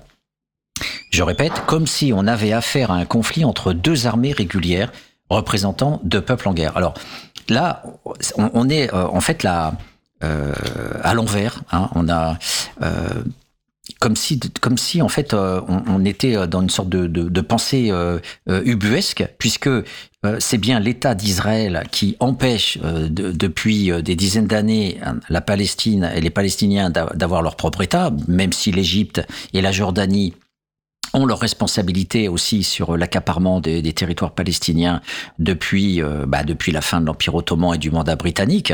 Euh, mais en aucun cas, il ne peut y avoir d'armée euh, régulière puisque Israël, par définition, empêchant les Palestiniens d'avoir un État, il ne peut pas y avoir d'armée régulière. Donc l'asymétrie, euh, en fait, est, est, est- claire. L'asymétrie est le, schéma de, base qui fait qu'on ne peut même pas parler même de guerre, alors que tous les médias nous parlent de guerre, euh, comme s'il y avait euh, deux, armées, deux, troupes militaires qui pouvaient s'affronter. Donc le, fait qu'il y ait cette volonté de dire qu'il y a euh, euh, donc euh, deux, deux peuples en guerre, c'est ce que j'appellerais un rééquilibrage paradoxal. Euh, c'est comme si en fait l'intention était de montrer qu'il y avait plus de forces menaçantes de- du côté de l'ennemi, et c'est une sur, surévaluation hein, complètement fallacieuse qui légitime toujours du côté d'Israël le sécuritaire et et que ça soit la construction du Hamas comme seul euh, comme seul euh, entre guillemets partenaire avec lequel on peut euh, euh, discuter on le sait bien hein, neutraliser le Fatah de, de, de Yasser Arafat euh, essayer de prendre le plus méchant pour dire ben, on ne peut pas aller vers un processus de paix parce qu'il y a toujours euh, une remise en cause d'Israël, on le, on, le, on le sait par cœur. Voilà. Et, et donc quand on, on utilise, euh, voilà, on, euh, quand elle critique euh, la position de LFI en disant ils ont osé dire qu'il y avait une offensive armée de forces palestiniennes. Elle dit mais comment on peut qualifier ça? Ce sont que des terroristes. Il n'y a pas de force armée, ce sont des terroristes. Euh, et elle dit bah, ils font comme s'il y avait deux armées régulières. Ben non, ce sont que des terroristes. En fait, elle veut dire ça.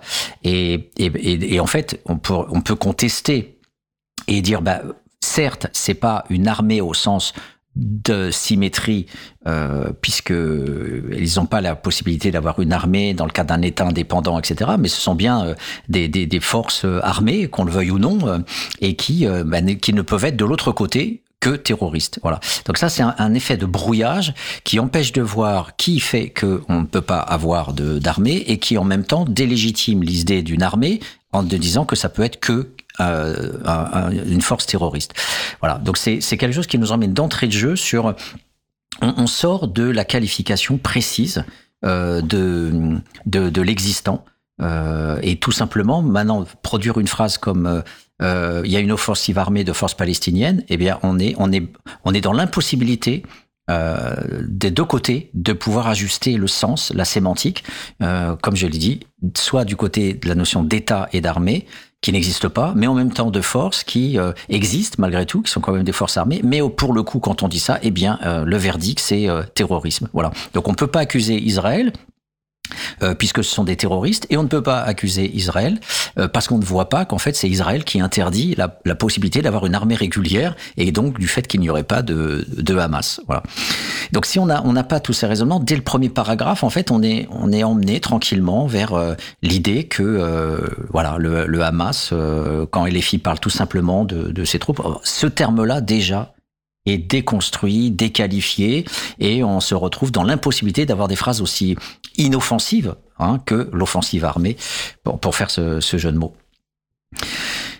Euh, L'auteur continue en nous disant Personne, pour commencer, ne peut affirmer que le Hamas représente les Palestiniens. Il a remporté les élections législatives à Gaza il y a plus de 15 ans et n'est jamais repassé devant les électeurs. Il a réprimé impi- impitoyablement les manifestations d'opposants qui ont eu lieu notamment euh, en 2019. Alors, il y a beaucoup de vrai dans, cette euh, phrase. Il y a bien eu des élections démocratiques et après une confiscation du pouvoir euh, par le Hamas. Mais comment est-il possible de se contenter de ce, de ce bout de phrase? Là aussi, cette segmentation non contextualisée, on peut appeler ça du culturalisme, parce que ça nous empêche de, voir quelle est la, structure politique euh, dans laquelle, euh, euh, dans laquelle bouge et, et vit, survit la population palestinienne. Est-ce qu'il y a une, possibilité pour, dans le cadre d'une occupation, est-ce qu'il y avait par exemple des élections démocratiques à Vichy? Bah non, les Allemands nous occupaient. Donc, est-ce qu'on peut penser d'une vie démocratique ordinaire dans une situation d'occupation territoriale, euh, d'apartheid, euh, d'eau contrôlée, de, médicaments euh, donnés à compte-gouttes, de nourriture calculée en fonction des calories pour juste ne pas crever Donc, effectivement, on aurait tous souhaité qu'il y ait une libre démocratie tranquille qui s'exprime à Gaza ou en Cisjordanie, mais c'est quoi la structure politique? Euh, C'est la structure politique qui est exactement la même euh, qui légitimait Sankara au Burkina Faso, euh, qui est la même que celle du FLN, qui euh, ne pouvait pas faire d'élection démocratique, il voulait juste virer les Français, et, euh, et à partir de là, effectivement, se posait le problème d'élection démocratique, et Fanon a bien vu que beaucoup d'élites après captent le pouvoir, mais il n'empêche que dans la période d'occupation, la structure politique, c'est celle du combat. La structure politique n'est pas celle d'une vie démocratique.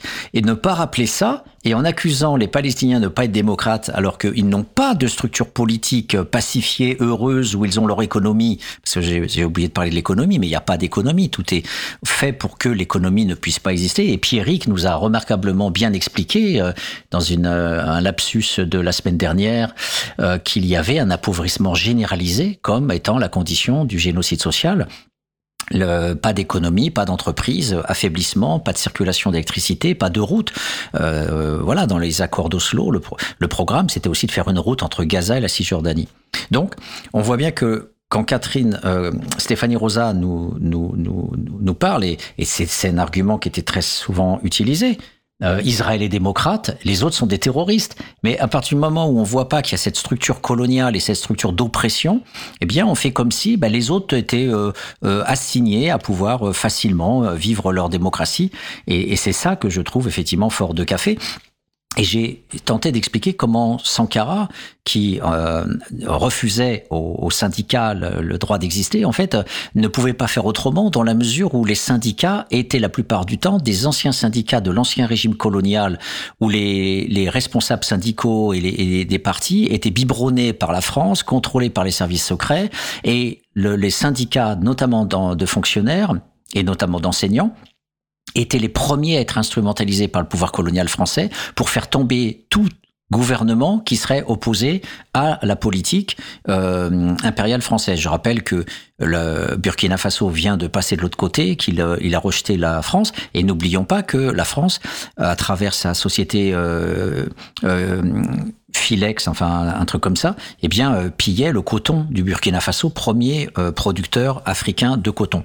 Voilà. Et on en a déjà parlé dans d'autres émissions. Mais c'est pour dire voilà que dans des contextes révolutionnaires de lutte, euh, qui pourraient même être le cas de la Révolution française, eh bien la démocratie n'a aucun sens. On est dans le combat. Voilà. Donc j'ai fini avec cet argument, mais c'est tout simplement euh, évident que euh, euh, il y a des impossibilités pratiques et donc du coup structurellement, ben, le, le Hamas euh, était euh, prédisposé aussi à, à, à dire ben, on occupe le terrain, on oriente toutes nos forces vers le combat parce que on fait quoi d'autre? On n'a pas de solution de rechange. Les accords d'Oslo ont été enterrés, notamment euh, par Netanyahou en 96 qui a plus ou moins inventé des attentats euh, en Israël pour euh, casser les processus. Je rappelle que si vous lisez des bouquins qui sont sortis euh, entre euh, euh, 95 et 2000, vous verrez que des bouquins, certains même parlent d'État palestinien. On croyait vraiment qu'un État palestinien allait arriver. Et le but de Netanyahou, c'était d'empêcher ça coûte que coûte.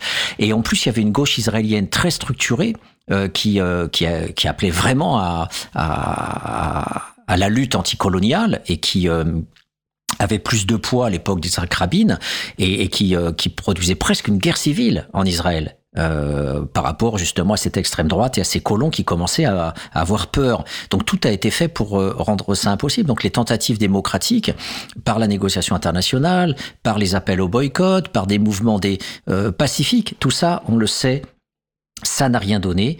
Et donc du coup, bah, le Hamas structurellement été euh, dans un espace des possibles extrêmement probable, extrêmement probable. Voilà. Et, franchement, faire, ne pas faire ce type d'analyse, euh, ce qui ne veut pas dire légitimer, on n'est pas là en train de faire de la politique pour légitimer le Hamas, on est là en train d'expliquer. Et on sait qu'aujourd'hui, dans le discours médiatique et politique, expliquer, c'est déjà pardonner. On déjà, et c'est exactement ce que disait, hélas, aussi. euh, Oui, mais il y a une jurisprudence euh, Valls, hein, euh, c'est Valls hein, qui nous avait Voilà. fait euh, tout un Mm. tout un développement. Alors je sais plus de, de quel Mm. événement il s'agissait euh, exactement, mais euh, mais oui, où euh, en fait il est euh, il est euh, il est proscrit de penser quand euh, il s'agit euh, d'adopter euh, le, le, le, le récit dominant euh, du réel. Hmm. Oui, com- complètement. Et c'est vrai que c'était euh, au- aussi au milieu de, tous les débats d'historiens, euh, euh, il y avait aussi ça, euh, euh, notamment euh, le, documentariste Claude Lanzmann. euh, qui a fait un documentaire euh, remarquable, hein, Shoah, euh, ces 9 heures de docu sont, sont très bien faits et montrent euh, avec sa caméra comment il, trouve des indices euh, du génocide à travers les, représentations euh, toujours actuelles des années 80. Il re- bon, bref, je, on va pas détailler ça ici, mais pour dire que Lanzmann, voilà, disait que c'est, on ne peut que commémorer. Et derrière, il y avait beaucoup aussi de, gens qui disaient ça, notamment. bien sûr, comment il s'appelle celui qui a le prix Nobel de, la paix Enfin, ça me reviendra. Et hum, qui a écrit La Nuit. Euh, et donc, euh, du coup, euh, voilà, c'est un des. Il a été à Auschwitz très tôt et il a il a survécu à la au génocide. Et hum, et donc lui aussi avait cette idée qu'on ne peut que commémo- commémorer et que l'histoire ou la science sociale peut être dangereuse. Elie Wiesel. Et Elie Wiesel, voilà. Et donc cette question, voilà, de rendre compte du, de, de l'extrême, c'est déjà euh, expliqué, euh, c'est déjà voilà la compréhension finalement, la démarche weberienne, elle est problématique à ce niveau-là. Alors Oui, mais parce que en fait, euh, il faut absolument euh, se confondre dans euh, la non-pensée du monstrueux pour euh, éviter de se comparer euh, soi-même à la possibilité de l'horreur et euh, empêcher euh, tout débat euh, humain et so- social euh, autour de euh, des, euh, des dérives possibles de l'extrême quoi. Oui, et puis c'est euh, Tu vois, extraire, euh, tu vois, le, le, le meurtrier, le criminel euh, qui, qui commet des, atrocités, on va sortir du champ de l'humanité en le désignant comme un monstre. c'est ça. Euh, et du coup, ça empêche tout le monde de se positionner soi-même sur la réalité de l'horreur dans une société, même si effectivement dans sa composante globale et, et, euh, et majoritaire est équilibrée et n'est pas n'est pas n'est pas propre à, à, basculer dans, dans l'horreur. Et pourtant, elle est capable de le faire euh, selon certains contextes et certaines constructions. Et là, on est en train là de refaire cette erreur en fait.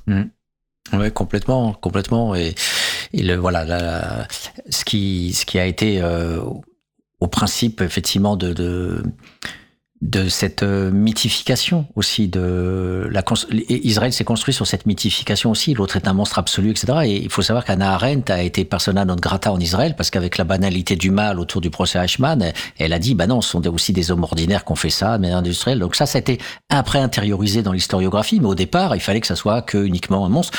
Et on a encore des épigones de ça euh, avec Lanzmann ou Elie Wiesel. Et c'est très difficile d'analyser notamment euh, euh, les la fameuse zone grise de Primo Levi, quand Anna Arendt parlait de la police juive dans les ghettos, c'était voilà. Heureusement, elle était juive, elle pouvait le dire, mais c'était voilà oh, l'horreur quoi. Dire qu'il y avait des collabos juifs dans l'extermination des juifs, euh, c'est quelque chose euh, de, de très dangereux aussi. Donc, vaut mieux rester toujours sur la pensée du monstre et de pas voir que pour toutes sortes de phénomènes, euh, on peut avoir aussi des des petits des petits bourreaux quoi, des aides, des complices un peu partout. Bah moi je pense que ta copine Rosa, là, elle en fait bien partie. ouais. Je pense, oui. Je pense euh, dans, son discours. Et alors. Après, bien sûr, euh, l'argument euh, classique, c'est l'argument 4. Euh, Le Hamas est une organisation de fanatiques religieux, racistes, sexistes, homophobes et bien sûr antisémites, qui combat depuis toujours avec acharnement toutes les forces palestiniennes progressistes qui se dressent contre elle et qui vient de démontrer une nouvelle fois avec fracas son caractère terroriste et criminel aux yeux du monde. Donc, cette perspective monographique et culturaliste euh, pour euh, on vient de le dire avant, hein, dans une structure de combat, d'oppression, comment on devient effectivement euh, dans, dans cette perspective de de- d'annihilation, eh bien on peut on peut produire du messianisme. Donc là, là c'est la politique structurale d'annihilation de l'autre qui produit sa réaction et, et, et donc euh, ces versants totalitaires euh, qui n'épargnent pas, bien sûr, euh, l'organisation euh, parce qu'il y a toujours effectivement un islamisme qui qui peut être euh, raciste, sexiste, homophobe et, et on, on le sait bien, on le sait bien. Mais le fait de le mettre systématiquement en avant, eh bien c'est une magnifique couverture, une fois de plus, pour euh, diaboliser l'autre dans un culturalisme définitif et essentialiste, au lieu de euh, construire patiemment l'histoire euh, euh, de cette production sociale, de la folie et de la démesure, qui est une des dernières façons. Euh, alors que toutes les autres solutions ont été essayées et ne marchent pas, et que le génocide est en cours, il s'installe avec, on le voit sur des cartes, quand on, met des cartographies régulières depuis 67, on, on voit à quel point les territoires diminuent et les colonies augmentent, euh, sans parler de tout ce qui se passe en termes de maltraitance qu'on a déjà évoqué. Donc les gens deviennent fous en fait. C'est une démesure euh, qui, a sa bulle politique à travers le, Hamas, voilà, et de ne pas rendre compte de, de tout ça. Effectivement, on peut très bien critiquer tout ce qu'on veut sur le sur le Hamas euh, dans, dans les accents qu'elle vient de développer, mais on ne peut certainement pas faire l'économie de euh, de l'étiologie, de la socio-histoire et de voilà. Et c'est si on fait pas ça, eh bien on produit l'autre comme étant spontanément un monstre qui sort de nulle part. Euh, et comme tu disais à l'instant, effectivement, le sort de l'humanité. Euh, voilà, et c'est pareil pour les mouvements euh, islamiques en Afghanistan. Euh, on ne peut pas penser ça si on ne pense pas à la destruction du tissu local par les Russes depuis euh, 79, euh, comme on ne peut pas penser voilà d'autres d'autres phénomènes euh, identiques. Alors il y en a qui se rebellent pas. Hein, pensons aux Indiens d'Amérique qui ont été mille fois génocidés et qui pourrissent dans des dans des réserves euh, où la plupart sont alcooliques, hein, complètement toxicomanes, défoncés à la l'alcool. Euh, bah, il faut savoir aussi que dans la colonie française euh, de Guyane, euh, pour euh, y avoir été étudié, les mécanismes sont les mêmes. Il y a aussi beaucoup, beaucoup d'alcoolisme. Le RSA passant dans l'alcool, c'est valable pour les Inuits du Canada. Donc, des populations qui ont été colonisées et dont euh, le, le mode de vie, l'environnement a été complètement dévasté par l'arrivée du blanc et du colon, et je vous parle même pas des Arawaks en Caraïbes parce qu'ils existent quasiment plus, eh bien, bah, ça a produit soit le suicide, soit la riposte euh, guerrière. Voilà, donc ça, ce sont des pensées globales, structurales, qui évidemment ne sont pas du tout prises en compte par Stéphanie, la philosophe. Le point 5, à moins que tu veuilles réagir par rapport à ça ou... Non, non, non, non, non, je, je garde mon commentaire général pour la fin. Voilà. Alors, le Hamas, on poursuit, il ne combat pas la politique de Benjamin Netanyahou en tant que tel. Il prône la destruction de l'État d'Israël et l'instauration d'un État islamique palestinien. Dans sa charte fondatrice, on trouve l'idée selon laquelle Israël, par sa judéité et ses juifs, constitue un défi pour l'islam et les musulmans.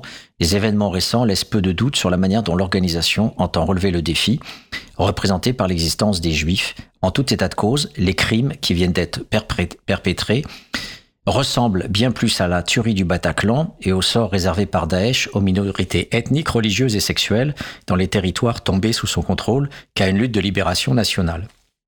Alors en fait, il y a deux, idées euh, dans, ce, passage. Euh, le Hamas ne combat pas la politique de Benjamin Netanyahou. Alors là, déjà, euh, c'est un, faux absolu, puisque Netanyahou, on, l'a rappelé plein de fois, mais c'est la, face émergée de, tout le fascisme israélien qui, qui était déjà, même à travers le travaillisme de Ben Gourion, était déjà présent, puisqu'il y a toutes sortes de textes qui montrent bien qu'il était déjà clair qu'il fallait prendre toute la Palestine mais qui a aussi euh, euh, cohabité avec ces groupuscules euh, exterminateurs. Qui, dont un des représentants c'était Menahem Begin, qui est un des pères spirituels de, Netanyahou. Donc il y a toute une filiation comme ça. On peut même pas parler d'extrême droite, mais de d'exterminationnistes. Et, et, bien sûr que le Hamas existe. Alors certes, certes, il est vrai qu'il y a euh, il y a deux courants fondamentalistes avec le Hamas et, mais pas que le Hamas. Hein. Il y a d'autres organisations palestiniennes aussi qui, prônent euh, la fameuse théorie de la Palestine du Jourdain jusqu'à la mer. Mais euh, cette, euh, radicalité, encore une fois, ne peut être comprise que si cette fois-ci on remonte au mandat britannique. Et on remonte à la stratégie que les Anglais ont déployée euh, pour diviser les Arabes euh, en, en, injectant une communauté euh, occidentalisée. Et ce sont les, Anglais qui, dès la fin du 19e, ont, donné le feu vert à une colonisation massive en Palestine. Donc cette, euh, ce territoire qui était auparavant euh, occupé euh, en partie par l'Égypte et la Jordanie, n'empêche que euh, voilà, c'était euh, clairement un, un, territoire qui était entre guillemets arabo-palestinien et avec toutes sortes d'ethnies aussi, parce qu'il y a des structures aussi voilà claniques qui qui, qui sont à étudier, avec des divisions aussi par clan. Mais il n'empêche que ces, ces populations-là ont vu arriver massivement ces, ces, ces colons qui de par toutes sortes de moyens, notamment financiers, on peut acheter des terres, etc. Donc euh, c'est cette radicalité-là, elle, elle, ne s'exprime que parce que ce, ce, le territoire, à la base, appartenait aux, aux, Palestiniens. Et ça, Ben Gourion en était bien conscient. Euh, il l'a répété à l'envie dans, dans, ses textes inauguraux. On vient voler la terre euh, des Palestiniens. Donc on peut dire ce qu'on veut. Maintenant, dire qu'Israël est là et on voit mal comment on pourrait euh, remettre en cause, euh, si ce n'est la critique du sionisme euh, en tant que Eretz Israël, c'est-à-dire le sionisme qui voudrait reprendre pour lui-même, cette fois-ci, tous les territoires de la Palestine, et c'est ce qui se fait sur Jérusalem en ce moment d'ailleurs. Hein, ce nettoyage ethnique sur Jérusalem est quasiment euh, gagné. Euh, voilà, donc on peut pas ne pas ne pas rappeler ça. Mais ce qui, toute cette partie historique euh, n'a de sens que parce que on, il, elle, elle vise à nettoyer l'argument complètement hallucinant de la tuerie du Bataclan. Même si je suis pas historien d'Israël, je suis incompétent et les lectures que, que j'ai pu faire ne me donnent pas cette compétence, mais me donnent une petite clairvoyance de citoyen qui euh, essaye de déconstruire ce qui se dit dans, dans certains textes par rapport à ce qui se dit en historiographie et qui est acquis par la plupart des, des historiens, et à commencer par des historiens israéliens euh, qui ont eux-mêmes commencé à, raconter tout ça. Ce qui est insupportable, c'est de voir qu'elle nous parle de la tuerie du Bataclan et, de Daesh pour faire un essentialisme de terroristes islamistes fondamentalistes où euh, finalement ils seraient partout, euh, sur toute la planète. Alors parfois ils tuent en France, parfois ils tuent en Afghanistan, ils tuent... Euh, et donc, on, crée cet essentialisme culturaliste dont on, dont on parle là, plutôt que de voir les, productions historiques euh, liées à la Palestine, point barre. Et le fait qu'elle ose, comme d'autres de ces news qui ont été les, rois là-dedans, elle ose nous, faire cet amalgame avec le, Bataclan ou, ou avec euh, Daesh. On a ce, ce tropisme hein, du terrorisme international, culturaliste, qui une sorte de bête immonde, de bête meurtrière, qui se balade un peu partout et qui a pour seul objectif, euh, c'est de tuer du chrétien, de, de tuer du, du juif et d'installer un État islamique, euh, voilà, euh, fondamentaliste avec la charia, etc. Donc, et c'est ce qu'on a en France aussi à travers euh, la, la, l'opposition dont on parlait au tout début, hein, euh, ce jeune là qui a été tué là dans ce petit village, j'ai déjà oublié le nom du bled. Thomas, mais j'ai oublié le nom voilà. du bled aussi. Ouais. Et donc euh, euh, voilà, que ça soit l'infiniment petit de notre histoire là qui est monté en épingle à ce niveau-là, ou que ce soit la Palestine, on voit que l'enjeu premier c'est de faire euh, ce que euh, ce monstre absolu aujourd'hui de la pensée qui s'appelle Michel Onfray euh, appelle le, bloc des civilisations et, c'est bien sûr un, construit absolument politique, fasciste, et dont, Stéphanie Rosa se fait la complice en, en prolongeant ce, ce type d'amalgame. Alors, le, le, texte euh, se poursuit. Parmi ceux euh, qui, qui, les soutiennent, certains ont d'ailleurs très vite compris le message. Dimanche 8 octobre à New York, des centaines d'activistes autoproclamés pro-palestiniens criaient leur joie en scandant le nombre des victimes israéliennes et chantaient leur espoir de voir libérer la Palestine du Jourdain jusqu'à la mer. Quelques-uns brandissaient triomphalement des images d'otages diffusées par le Hamas ou de croix gammées Lundi 9 octobre, à Sydney, en Australie, une partie des manifestants appelaient à gazer les juifs. Alors là, on voit que quand l'amalgame essentialiste, euh, ils ce, ce, sont des terroristes planétaires qui vont un peu partout, euh, ne prend pas ou n'est pas suffisant, alors on va chercher, on va grappiller en fait des micro-faits euh, qui n'ont rien à voir avec le Hamas ou la Palestine, comme si le Hamas était responsable qu'une bande d'excités en Australie appelait à gazer des juifs. Donc du coup, on crée un halo en fait on fait de l'amalgame et maintenant on fait un halo. C'est-à-dire on, vient piocher des, faits puants qui peuvent se greffer en fait euh, sur euh, ce dont on parle et qui crée une atmosphère puante et c'est ce qu'elle fait. Voilà. Mais aucun scientifique n'oserait dans un article euh, dire euh, alors pour démontrer euh, la condition coloniale, je vais vous parler des Indiens d'Amérique et puis après je vais vous parler des aborigènes en Australie pour finir avec les Algériens. Mais on passe pour des tarés. Eh bien, voilà ce que nous propose cette philosophe dans sa pseudo-pensée planétaire. Alors, là où effectivement on retrouve la critique, euh, c'est la gauche irresponsable. Le, la gauche irresponsable. Dans ce contexte, on aurait pu naïvement s'attendre à ce que les organisations de gauche condamnent avec fermeté cette politique de terreur, d'où ne peut sortir aucune perspective progressiste pour personne. Tel n'a pas été le cas, c'est le moins qu'on puisse dire. En France, si on laisse de côté les personnalités borderline se prenant pour des indigènes, on déplore d'abord le naufrage du NPA qui s'est précipité dès le 7 octobre pour refuser d'appeler à la prétendue désescalade et affirmer son soutien aux Palestiniens et aux moyens de lutte qu'ils et qu'elles ont choisi pour résister. Autrement dit, pour encourager les terroristes à massacrer de plus belle des familles entières, à violer des jeunes femmes, à parader avec des cadavres de juifs dans les rues, à kidnapper des civils. Voilà. Donc là, on retrouve bah, effectivement euh, l'argument la, qui a concerné aussi bien le NPA que, de LFI et qui a ensuite essaimé dans, dans tous les médias et que reprend euh, euh, Rosa, c'est que on ne, on ne, peut que condamner, voilà, à sens unique. On va, elle ne condamne pas à aucun moment d'entrée de jeu la politique de Netanyahou. Il n'y a aucune condamnation en disant, euh, voilà, euh, l'État d'Israël est responsable depuis combien d'années de cette colonisation, de ces massacres, de ces, de ces guerres préventives, que ce soit plomb durci ou l'attaque du Liban Sud. Euh, non, voilà, c'est, euh, il faut que condamner de manière unilatérale euh, et donc du coup, euh, ce qui ce qui est hautement instructif, c'est que le, le, paradoxe de tout ça, c'est que on pourrait lui dire ah, ça fait mal, hein, ça fait très mal quand il y a des femmes qui sont violées, quand il y a des cadavres euh, qui sont promenés dans les rues. Euh, ah, eh bien, pourquoi ça te fait si mal quand ce sont euh, des, Israéliens qui sont qui sont découpés, tronçonnés Et, comment se fait-il qu'il n'y a pas la réversibilité? Comment se fait-il qu'il n'y a pas l'équivalence humaine qui, qui se fasse par rapport à la Cisjordanie?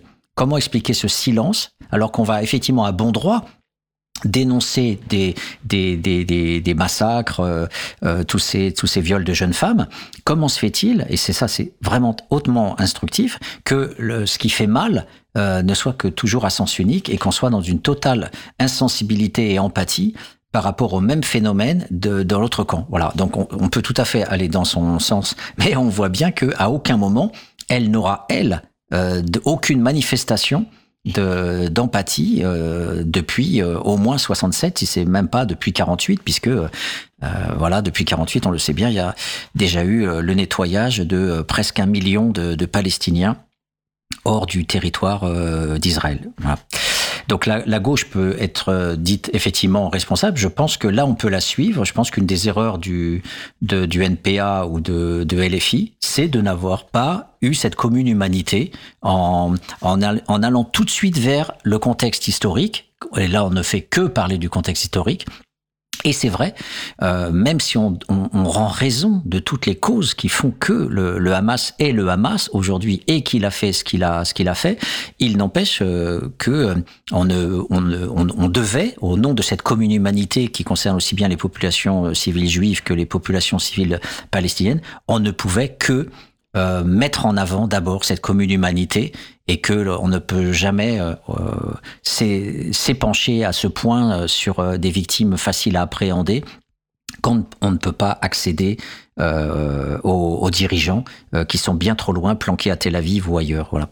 Euh, je pense qu'effectivement à ce niveau-là, il y a une, une, une pas qu'une erreur politique stratégique, mais euh, plus globalement euh, un, gap en fait, un, défaut de, pensée de cette commune humanité. Euh, et donc on ne peut que se retrouver, je pense, tous ensemble par rapport à ça. Mais bien sûr, c'est un point de vue qui, qui, qui m'engage. Donc, mais encore une fois, quand elle dit le problème est de relativiser la gravité des faits avec une parfaite absence d'empathie, hein, ça on a bien vu qu'elle, elle avait aucune empathie de l'autre côté sur euh, tout ce qui est arrivé aux, enfants, aux, femmes, enfin, euh, et on voit tous ces pauvres habitants en permanence défoncés par des, des armes à feu qui qui essaiment partout sur les, les territoires euh, donc colonisés. Il y a absolument aucune empathie, c'est un silence depuis des dizaines d'années. Et là, euh, voilà, donc elle n'en parle pas ça de Stéphanie Rosa. Et c'est euh, c'est ça qui produit aussi l'antisémitisme et qui, euh, qui euh, complètement euh, a dénoncé. Plus grave, je continue la, lecture, euh, plus grave sans doute pour l'avenir de la gauche française, la formation hégémonique LFI, sans aller jusqu'à ses extrémités, refuse avec obstination depuis samedi de qualifier de terroriste les crimes du Hamas. Bon, on vient, on vient d'évoquer de, largement les, causes pour lesquelles le, Hamas est monté en puissance dans cette démesure et cette folie. On va va pas y revenir, mais on pourrait dire, d'accord, euh, les crimes du Hamas sont terroristes, même si l'analyse de d'Olivier Grosjean dans l'Humanité, on a parlé euh, les semaines précédentes, et qui est confirmée par la science politique euh, internationale, qui dit que ce, ce terme-là c'est utilisé tout le temps par les États pour condamner les mouvements de résistance, que ça soit euh, Vichy contre les résistants français, que ça soit euh, toute forme de, résistance dans les colonies anglaises euh, ou, euh, ou euh, américaines ou hollandaises ou espagnoles, c'est toujours l'autre qui est terroriste. On pourrait tout à fait aussi dire, d'accord, on accepte de dire que le FLN était une organisation euh, terroriste, même si on sait qu'au bout du compte, c'est l'État algérien qui, qui a existé. Mais alors, alors euh, il faut que tout le monde soit logé à la même enseigne et que effectivement le Hamas a peut-être des procédés terroristes, mais l'État d'Israël a des procédés terroristes équivalents et, peut-être même plus parce qu'il a les moyens militaires de, de déployer un terrorisme euh, et il terrorise bien les populations le carcéral systématique, les, les, les snipers, euh, comme on, vient d'en parler, euh, le, le, le fait d'empêcher une existence quotidienne par tous les moyens possibles, on est dans une politique terroriste. Donc dans ce cas-là, effectivement, il faut là encore une, une équivalence euh, qui, bien sûr, n'existe pas dans, dans, son, dans son raisonnement. Alors, le, un des, un des derniers points dans, dans, dans l'analyse, sans dire un mot de l'idéologie exterminationniste des assaillants. Alors ça, ça, hein, ça, qui a une idéologie exterminationniste? Euh, Israël, on peut dire autant Israël que la, branche la plus dure euh, euh, du Hamas, en tout cas, qui veut voilà virer tous les tous les juifs. Bah, oh, Israël fait fait la même chose. Là encore, aucune équivalence. Donc, ce qui est intéressant, c'est que elle va avoir cette phrase incroyable. Sans dire un mot de l'idéologie exterminatrice des assaillants, elle pointe unilatéralement la responsabilité du contexte d'intensification de la politique d'occupation israélienne. Voyez, contexte d'intensification de la politique d'occupation israélienne. Et refuse de fait aux Israéliens le droit de s'en prendre au Hamas en appelant à un cessez-le-feu immédiat. D'une manière générale, de nombreuses organisations et militants de la gauche occidentale se retrouvent sur la ligne adoptée par plusieurs associations étudiantes de Harvard. Nous tenons le régime israélien pour entièrement responsable des violences qui se déroulent.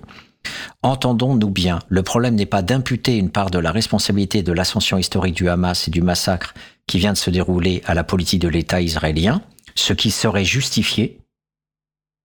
Le problème est de relativiser la gravité des faits avec une parfaite absence d'empathie. Donc, en fait, en catimini, en fantôme, elle, rajoute cette petite expression, ce qui serait justifié. Donc, on voit bien qu'elle parle bien, à un moment donné, de l'intensification de la politique d'occupation israélienne, elle dit que c'est soutenu par toutes les universités euh, américaines euh, qui aujourd'hui effectivement sont très mobilisées euh, pour dénoncer ce, cette, cet apartheid et ce régime colonial. Et donc elle va bien être obligée d'en parler. Et elle va l'utiliser en catimini, en disant dans une phrase en fait très très complexe, le problème n'est pas d'imputer une part de responsabilité de l'ascension historique du Hamas et du massacre à la politique de l'État israélien ce qui serait justifié. Donc, vous voyez, on a commencé par le problème n'est pas d'imputer. Donc, on est déjà sur euh, le fait que bah, je contredis l'argument, alors même que je vais dire après qu'il est légitime en disant ce qui serait justifié. Euh, donc, c'est une façon d'en parler en refusant d'en parler, parce qu'au bout du compte, elle en sort en disant le vrai problème, c'est de relativiser la gravité des faits, donc du 7 octobre, avec une parfaite absence d'empathie. On revient encore sur le 7 octobre en disant que c'est ça le plus important, c'est le fait d'avoir tué des populations civiles, et elle le dit dans une même phrase où elle est obligée de reconnaître qu'il y a bien une politique coloniale, où elle dit ça, ça serait justifié d'en parler effectivement, mais au bout du compte, c'est euh, bien euh, le 7 octobre qui doit retenir notre attention et que le 7 octobre.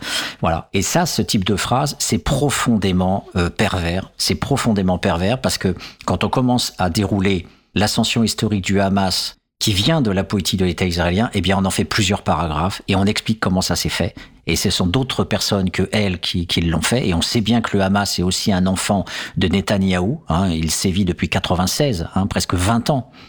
Et et donc, euh, on a là un, une façon de beauté en touche qui euh, suppose effectivement que des linguistes euh, prennent vraiment le temps, vous voyez, de, dérouler le tapis pour qu'on voit bien comment, au bout du compte, on a un refus de penser le colonial tout en disant au bout de l'article, mais si j'en ai parlé du colonial, regardez, j'ai bien dit qu'il y avait aussi une politique de l'État israélien. Voilà. Donc ça, c'est absolument infâme, c'est indigne d'une philosophe. Et ça doit être bien sûr euh, dénoncé euh, parce que ce sont des, des, phrases qui, euh, qui brouillent toute capacité de, de penser. Alors, alors, elle finit encore une fois sur l'attaque de, de la gauche en nous disant que voilà, on serait dans un un paternalisme de gauche, ces positions indignes sur le plan de la morale humaine. Vous voyez, on n'est pas dans la politique. Tout ce que je viens de dire, on était quand même sur la politique. Et elle revient sur la morale. Il faut condamner les morts civiles du 7 octobre.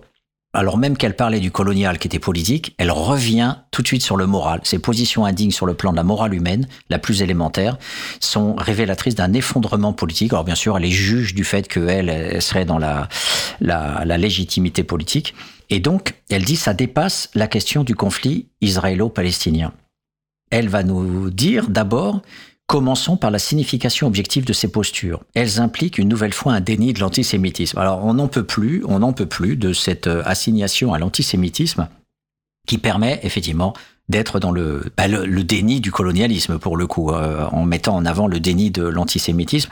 On en a suffisamment parlé, on va pas, on va pas y revenir. Mais une fois de plus, c'est de l'externalisation. Voilà, externalisation par ces constructions de phrases problématiques, par le, fait que euh, euh, on met de la morale à la place de la politique, et puis au bout du compte, en déplaçant la question sur un essentialisme planétaire de l'antisémitisme euh, qui euh, finalement, euh, elle, nous dit, ce sont toujours des actes motivés par la haine des juifs. Voilà. Donc on a, on a là toujours cet, argument qui empêche, comme on l'a dit tout à l'heure, de, de pouvoir penser. Et elle finit, en fait, et ça c'est particulièrement sordide, en, nous disant en fait que on a des représentants avec LFI, avec Poutou, Panot, Mélenchon, avec ces phrases les Poutou, les Panot, les Mélenchon. Donc on a aussi là une forme de,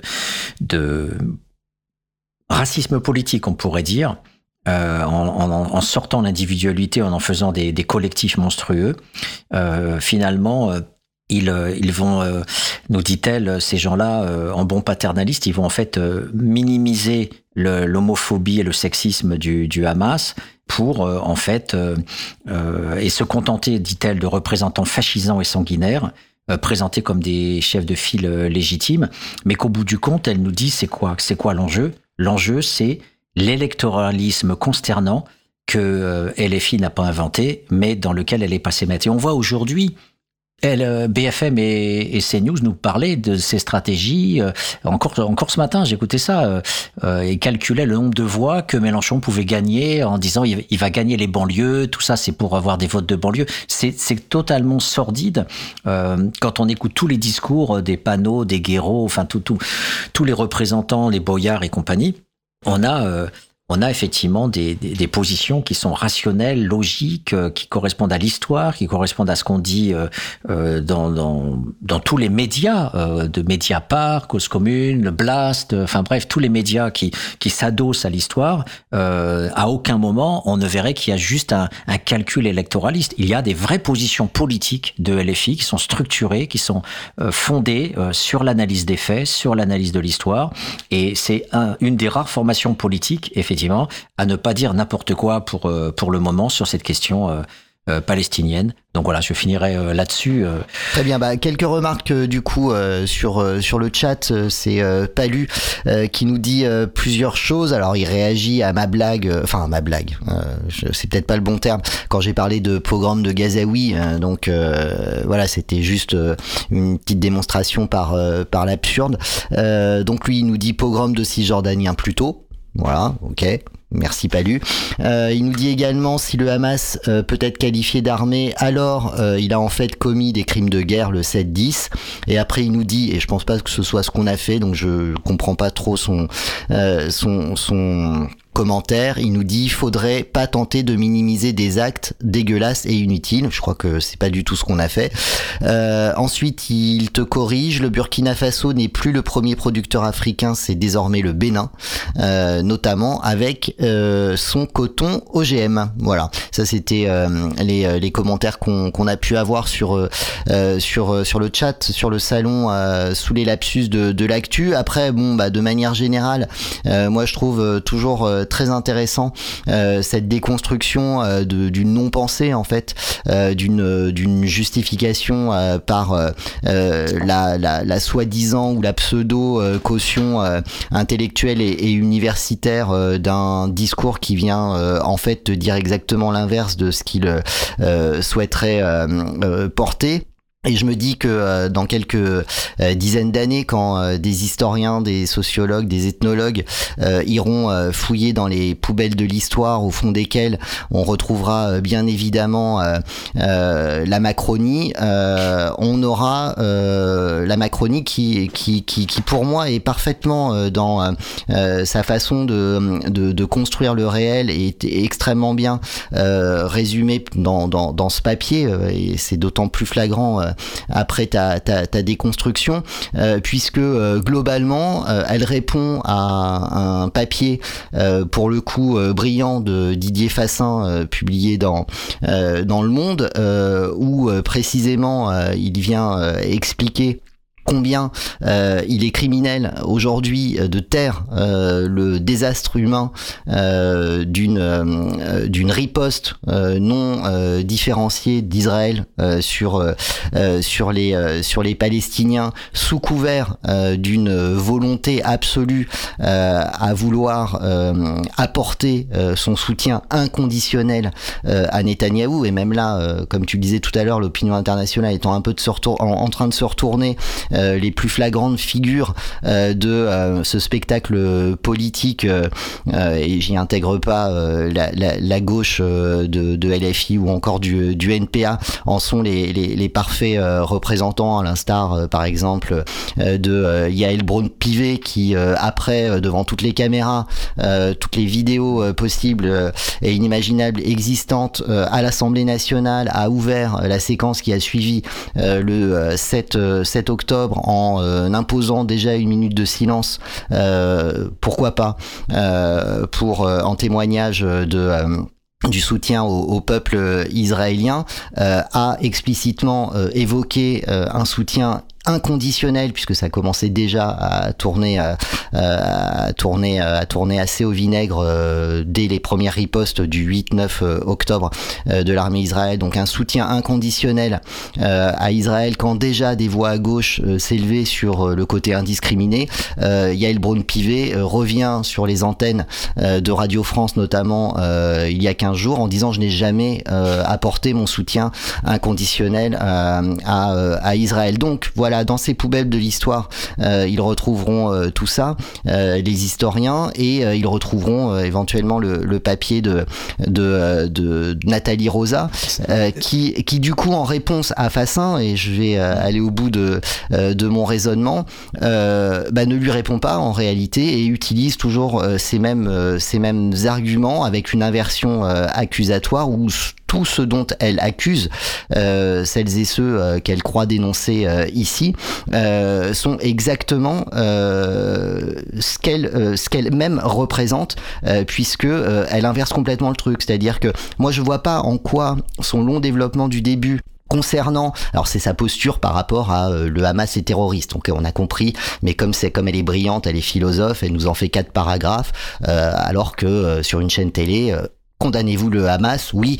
Est-ce un? Oui Voilà. Elle pouvait dire oui, oui, puis après passer, euh, passer à la suite. Donc elle nous explique en quoi pour elle, voilà, c'est c'est terroriste machin. Mais euh, en vrai, en quoi Encore une fois, ça vient justifier euh, la riposte euh, indiscriminée euh, de, de, de- du gouvernement israélien sur les populations civiles euh, gazaouis. Moi, je l'ai toujours pas vu. Et en fait, elle ne fait que ça, tu vois. Euh, Donc, euh, elle vient, euh, elle vient apporter sa caution intellectuelle de d'universitaire, dans Marianne hein, quand même, euh, à au récit politique dont on nous inonde, dont on nous gave depuis depuis le 7 octobre. Mais en réalité, à aucun moment, elle ne répond au papier de Didier Fassien. À aucun moment.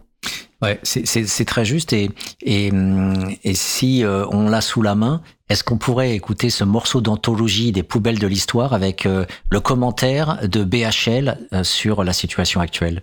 Aujourd'hui, on va parler de cet individu notoire et nocif. Lui, à la base, c'est un philosophe, mais pas genre philosophe des Lumières. Lui, c'est un gars de l'obscurité. Pour ceux qui le connaissent pas, vous avez rien raté.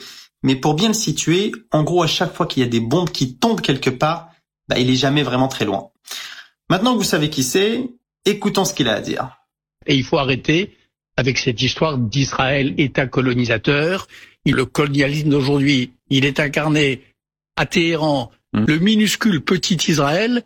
Il est impérialiste de quoi? Il est colonisateur de quoi? Le culot du gars. Le déni total, c'est-à-dire que pour lui, les Palestiniens n'existent même plus. En fait, le monde entier s'accorde à dire qu'il y a colonisation. Il y a même des Israéliens qui reconnaissent les crimes de colonisation, mais lui non. Mais relancé par le journaliste, il va s'embourber. On regarde. Il y a des colons euh, sur le territoire en Cisjordanie. Il y a en effet des colonies ou des implantations selon, euh, euh, on peut les appeler des deux manières, en Cisjordanie, mais que je sache, la Cisjordanie n'a pas été annexée. Ah, il est hésitant là. Ah, on sent qu'il hésite là. En résumé, il y a donc des colons qui colonisent dans des colonies, mais ce n'est pas une colonisation. voilà. J'adore le mot implantation. Ce- Implantation, Ce, sont ouais. juste des implantations. Ouais. Et puis j'adore quand il dit euh, euh, la Cisjordanie n'est pas annexée. Enfin, il y a, pas un, une personne sur Terre qui va dire que c'est pas annexé depuis 67, sauf BHL. Voilà, c'est ça. Ouais. Bon, bah voilà, je, je pense que c'est une belle conclusion à cet article de euh, euh, Nathalie euh, Rosa, euh, publié censément euh, en réponse euh, à celui de Didier Fassin, euh, publié dans Le Monde. On vous mettra évidemment toutes les références dans la fiche podcast euh, de euh, cet épisode 20 de Sous les lapsus de, de l'actu. Merci euh, Patrick de t'être prêté euh, à ce fastidieux... euh, Oui, tu peux le dire, ouais, fastidieux. fa- fastidieux à cette fastidieuse lecture pour nous en rendre compte. J'espère que elle ne vous aura pas été pénible et plutôt instructive, auditeurs auditrices de Radio Cause Commune. C'est donc la fin de cette émission. Je vous rappelle qu'on l'a ouverte avec euh, ce scandale euh, d'une euh, manifestation de fascistes en plein Paris, c'était hier, une manifestation qui quand même euh, a donné lieu à des choses absolument euh, incroyables, notamment euh, au confinement à partir de 17h des, des élèves internes du lycée Louis le Grand. Elle a également été précédée d'une demande de, de, de, de, de la direction du lycée pour que les, les, les, enfants euh, partent du lycée euh, à 17h15. Donc on leur a supprimé des cours pour que les fascistes, dont la manifestation, je le rappelle, était à la base interdite par la préfecture de police, mais euh, finalement autorisée par la justice administrative, puissent se tenir. Voilà, on en, on en est, on en est quand même là. Je vous rappelle également que on a envoyé l'armée hein, à Sainte-Soline pour pour désinguer des écologistes, ces néo-terroristes selon euh, euh, les voix euh, de la Macronie, encore une fois. Euh, et que euh, bah, hier euh, on a pu euh, défiler, euh, se, se rassembler sur la place du Panthéon euh, et faire des saluts nazis au cri de on est chez nous, étrangers dehors. Voilà, place du Panthéon, c'est symbolique, tu l'as rappelé et je pense que c'était pas du tout, c'était pas du tout innocent. Donc c'est pour ça qu'on va terminer. Alors et on attend toujours la réaction indignée de Nathalie Rosa dans un dans une prochaine publication. Euh, pourquoi pas euh, dans le Figaro, hein, euh, voilà. Euh, et du coup, pour euh, terminer cette émission, merci Patrick euh, d'avoir été euh, d'avoir été euh, parmi nous euh, aujourd'hui. On se retrouve évidemment euh, la semaine prochaine. Et pour euh, terminer à 12h, bien sûr, euh, sur l'antenne de Cause Commune. Et pour terminer, on va s'écouter les Berruriers, parce que là, ça me fait euh, vraiment plaisir. Dans quelques instants, vous allez retrouver William pour un nouveau numéro en direct de Cyberculture. Merci à toutes et toutes de nous avoir suivis. Le podcast très bientôt. En attendant, porcherie. Monsieur, et mesdames et messieurs, ce qui est en train de se passer constituera demain les fondations du grand mouvement national.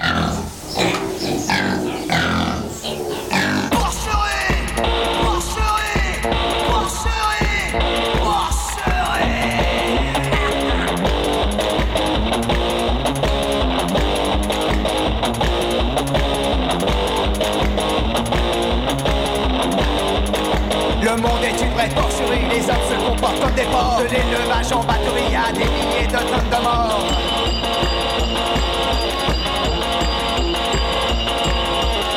Nous sommes l'heure des fanatiques, folie, oppression scientifique. Nous sommes dans un état de jungle et partout c'est la loi du flingue.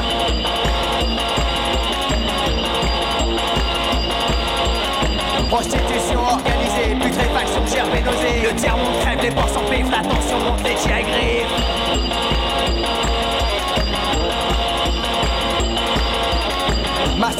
Les abattoirs, brûlés dans les laboratoires, parqués dans des cités dortoirs, prisonniers derrière ton parloir.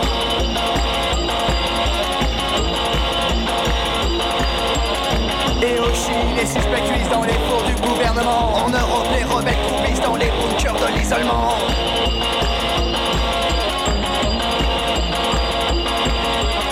Un homme qui éclate en morceaux, dynamité par des courroux. Des sages conduits à la démence, méthode de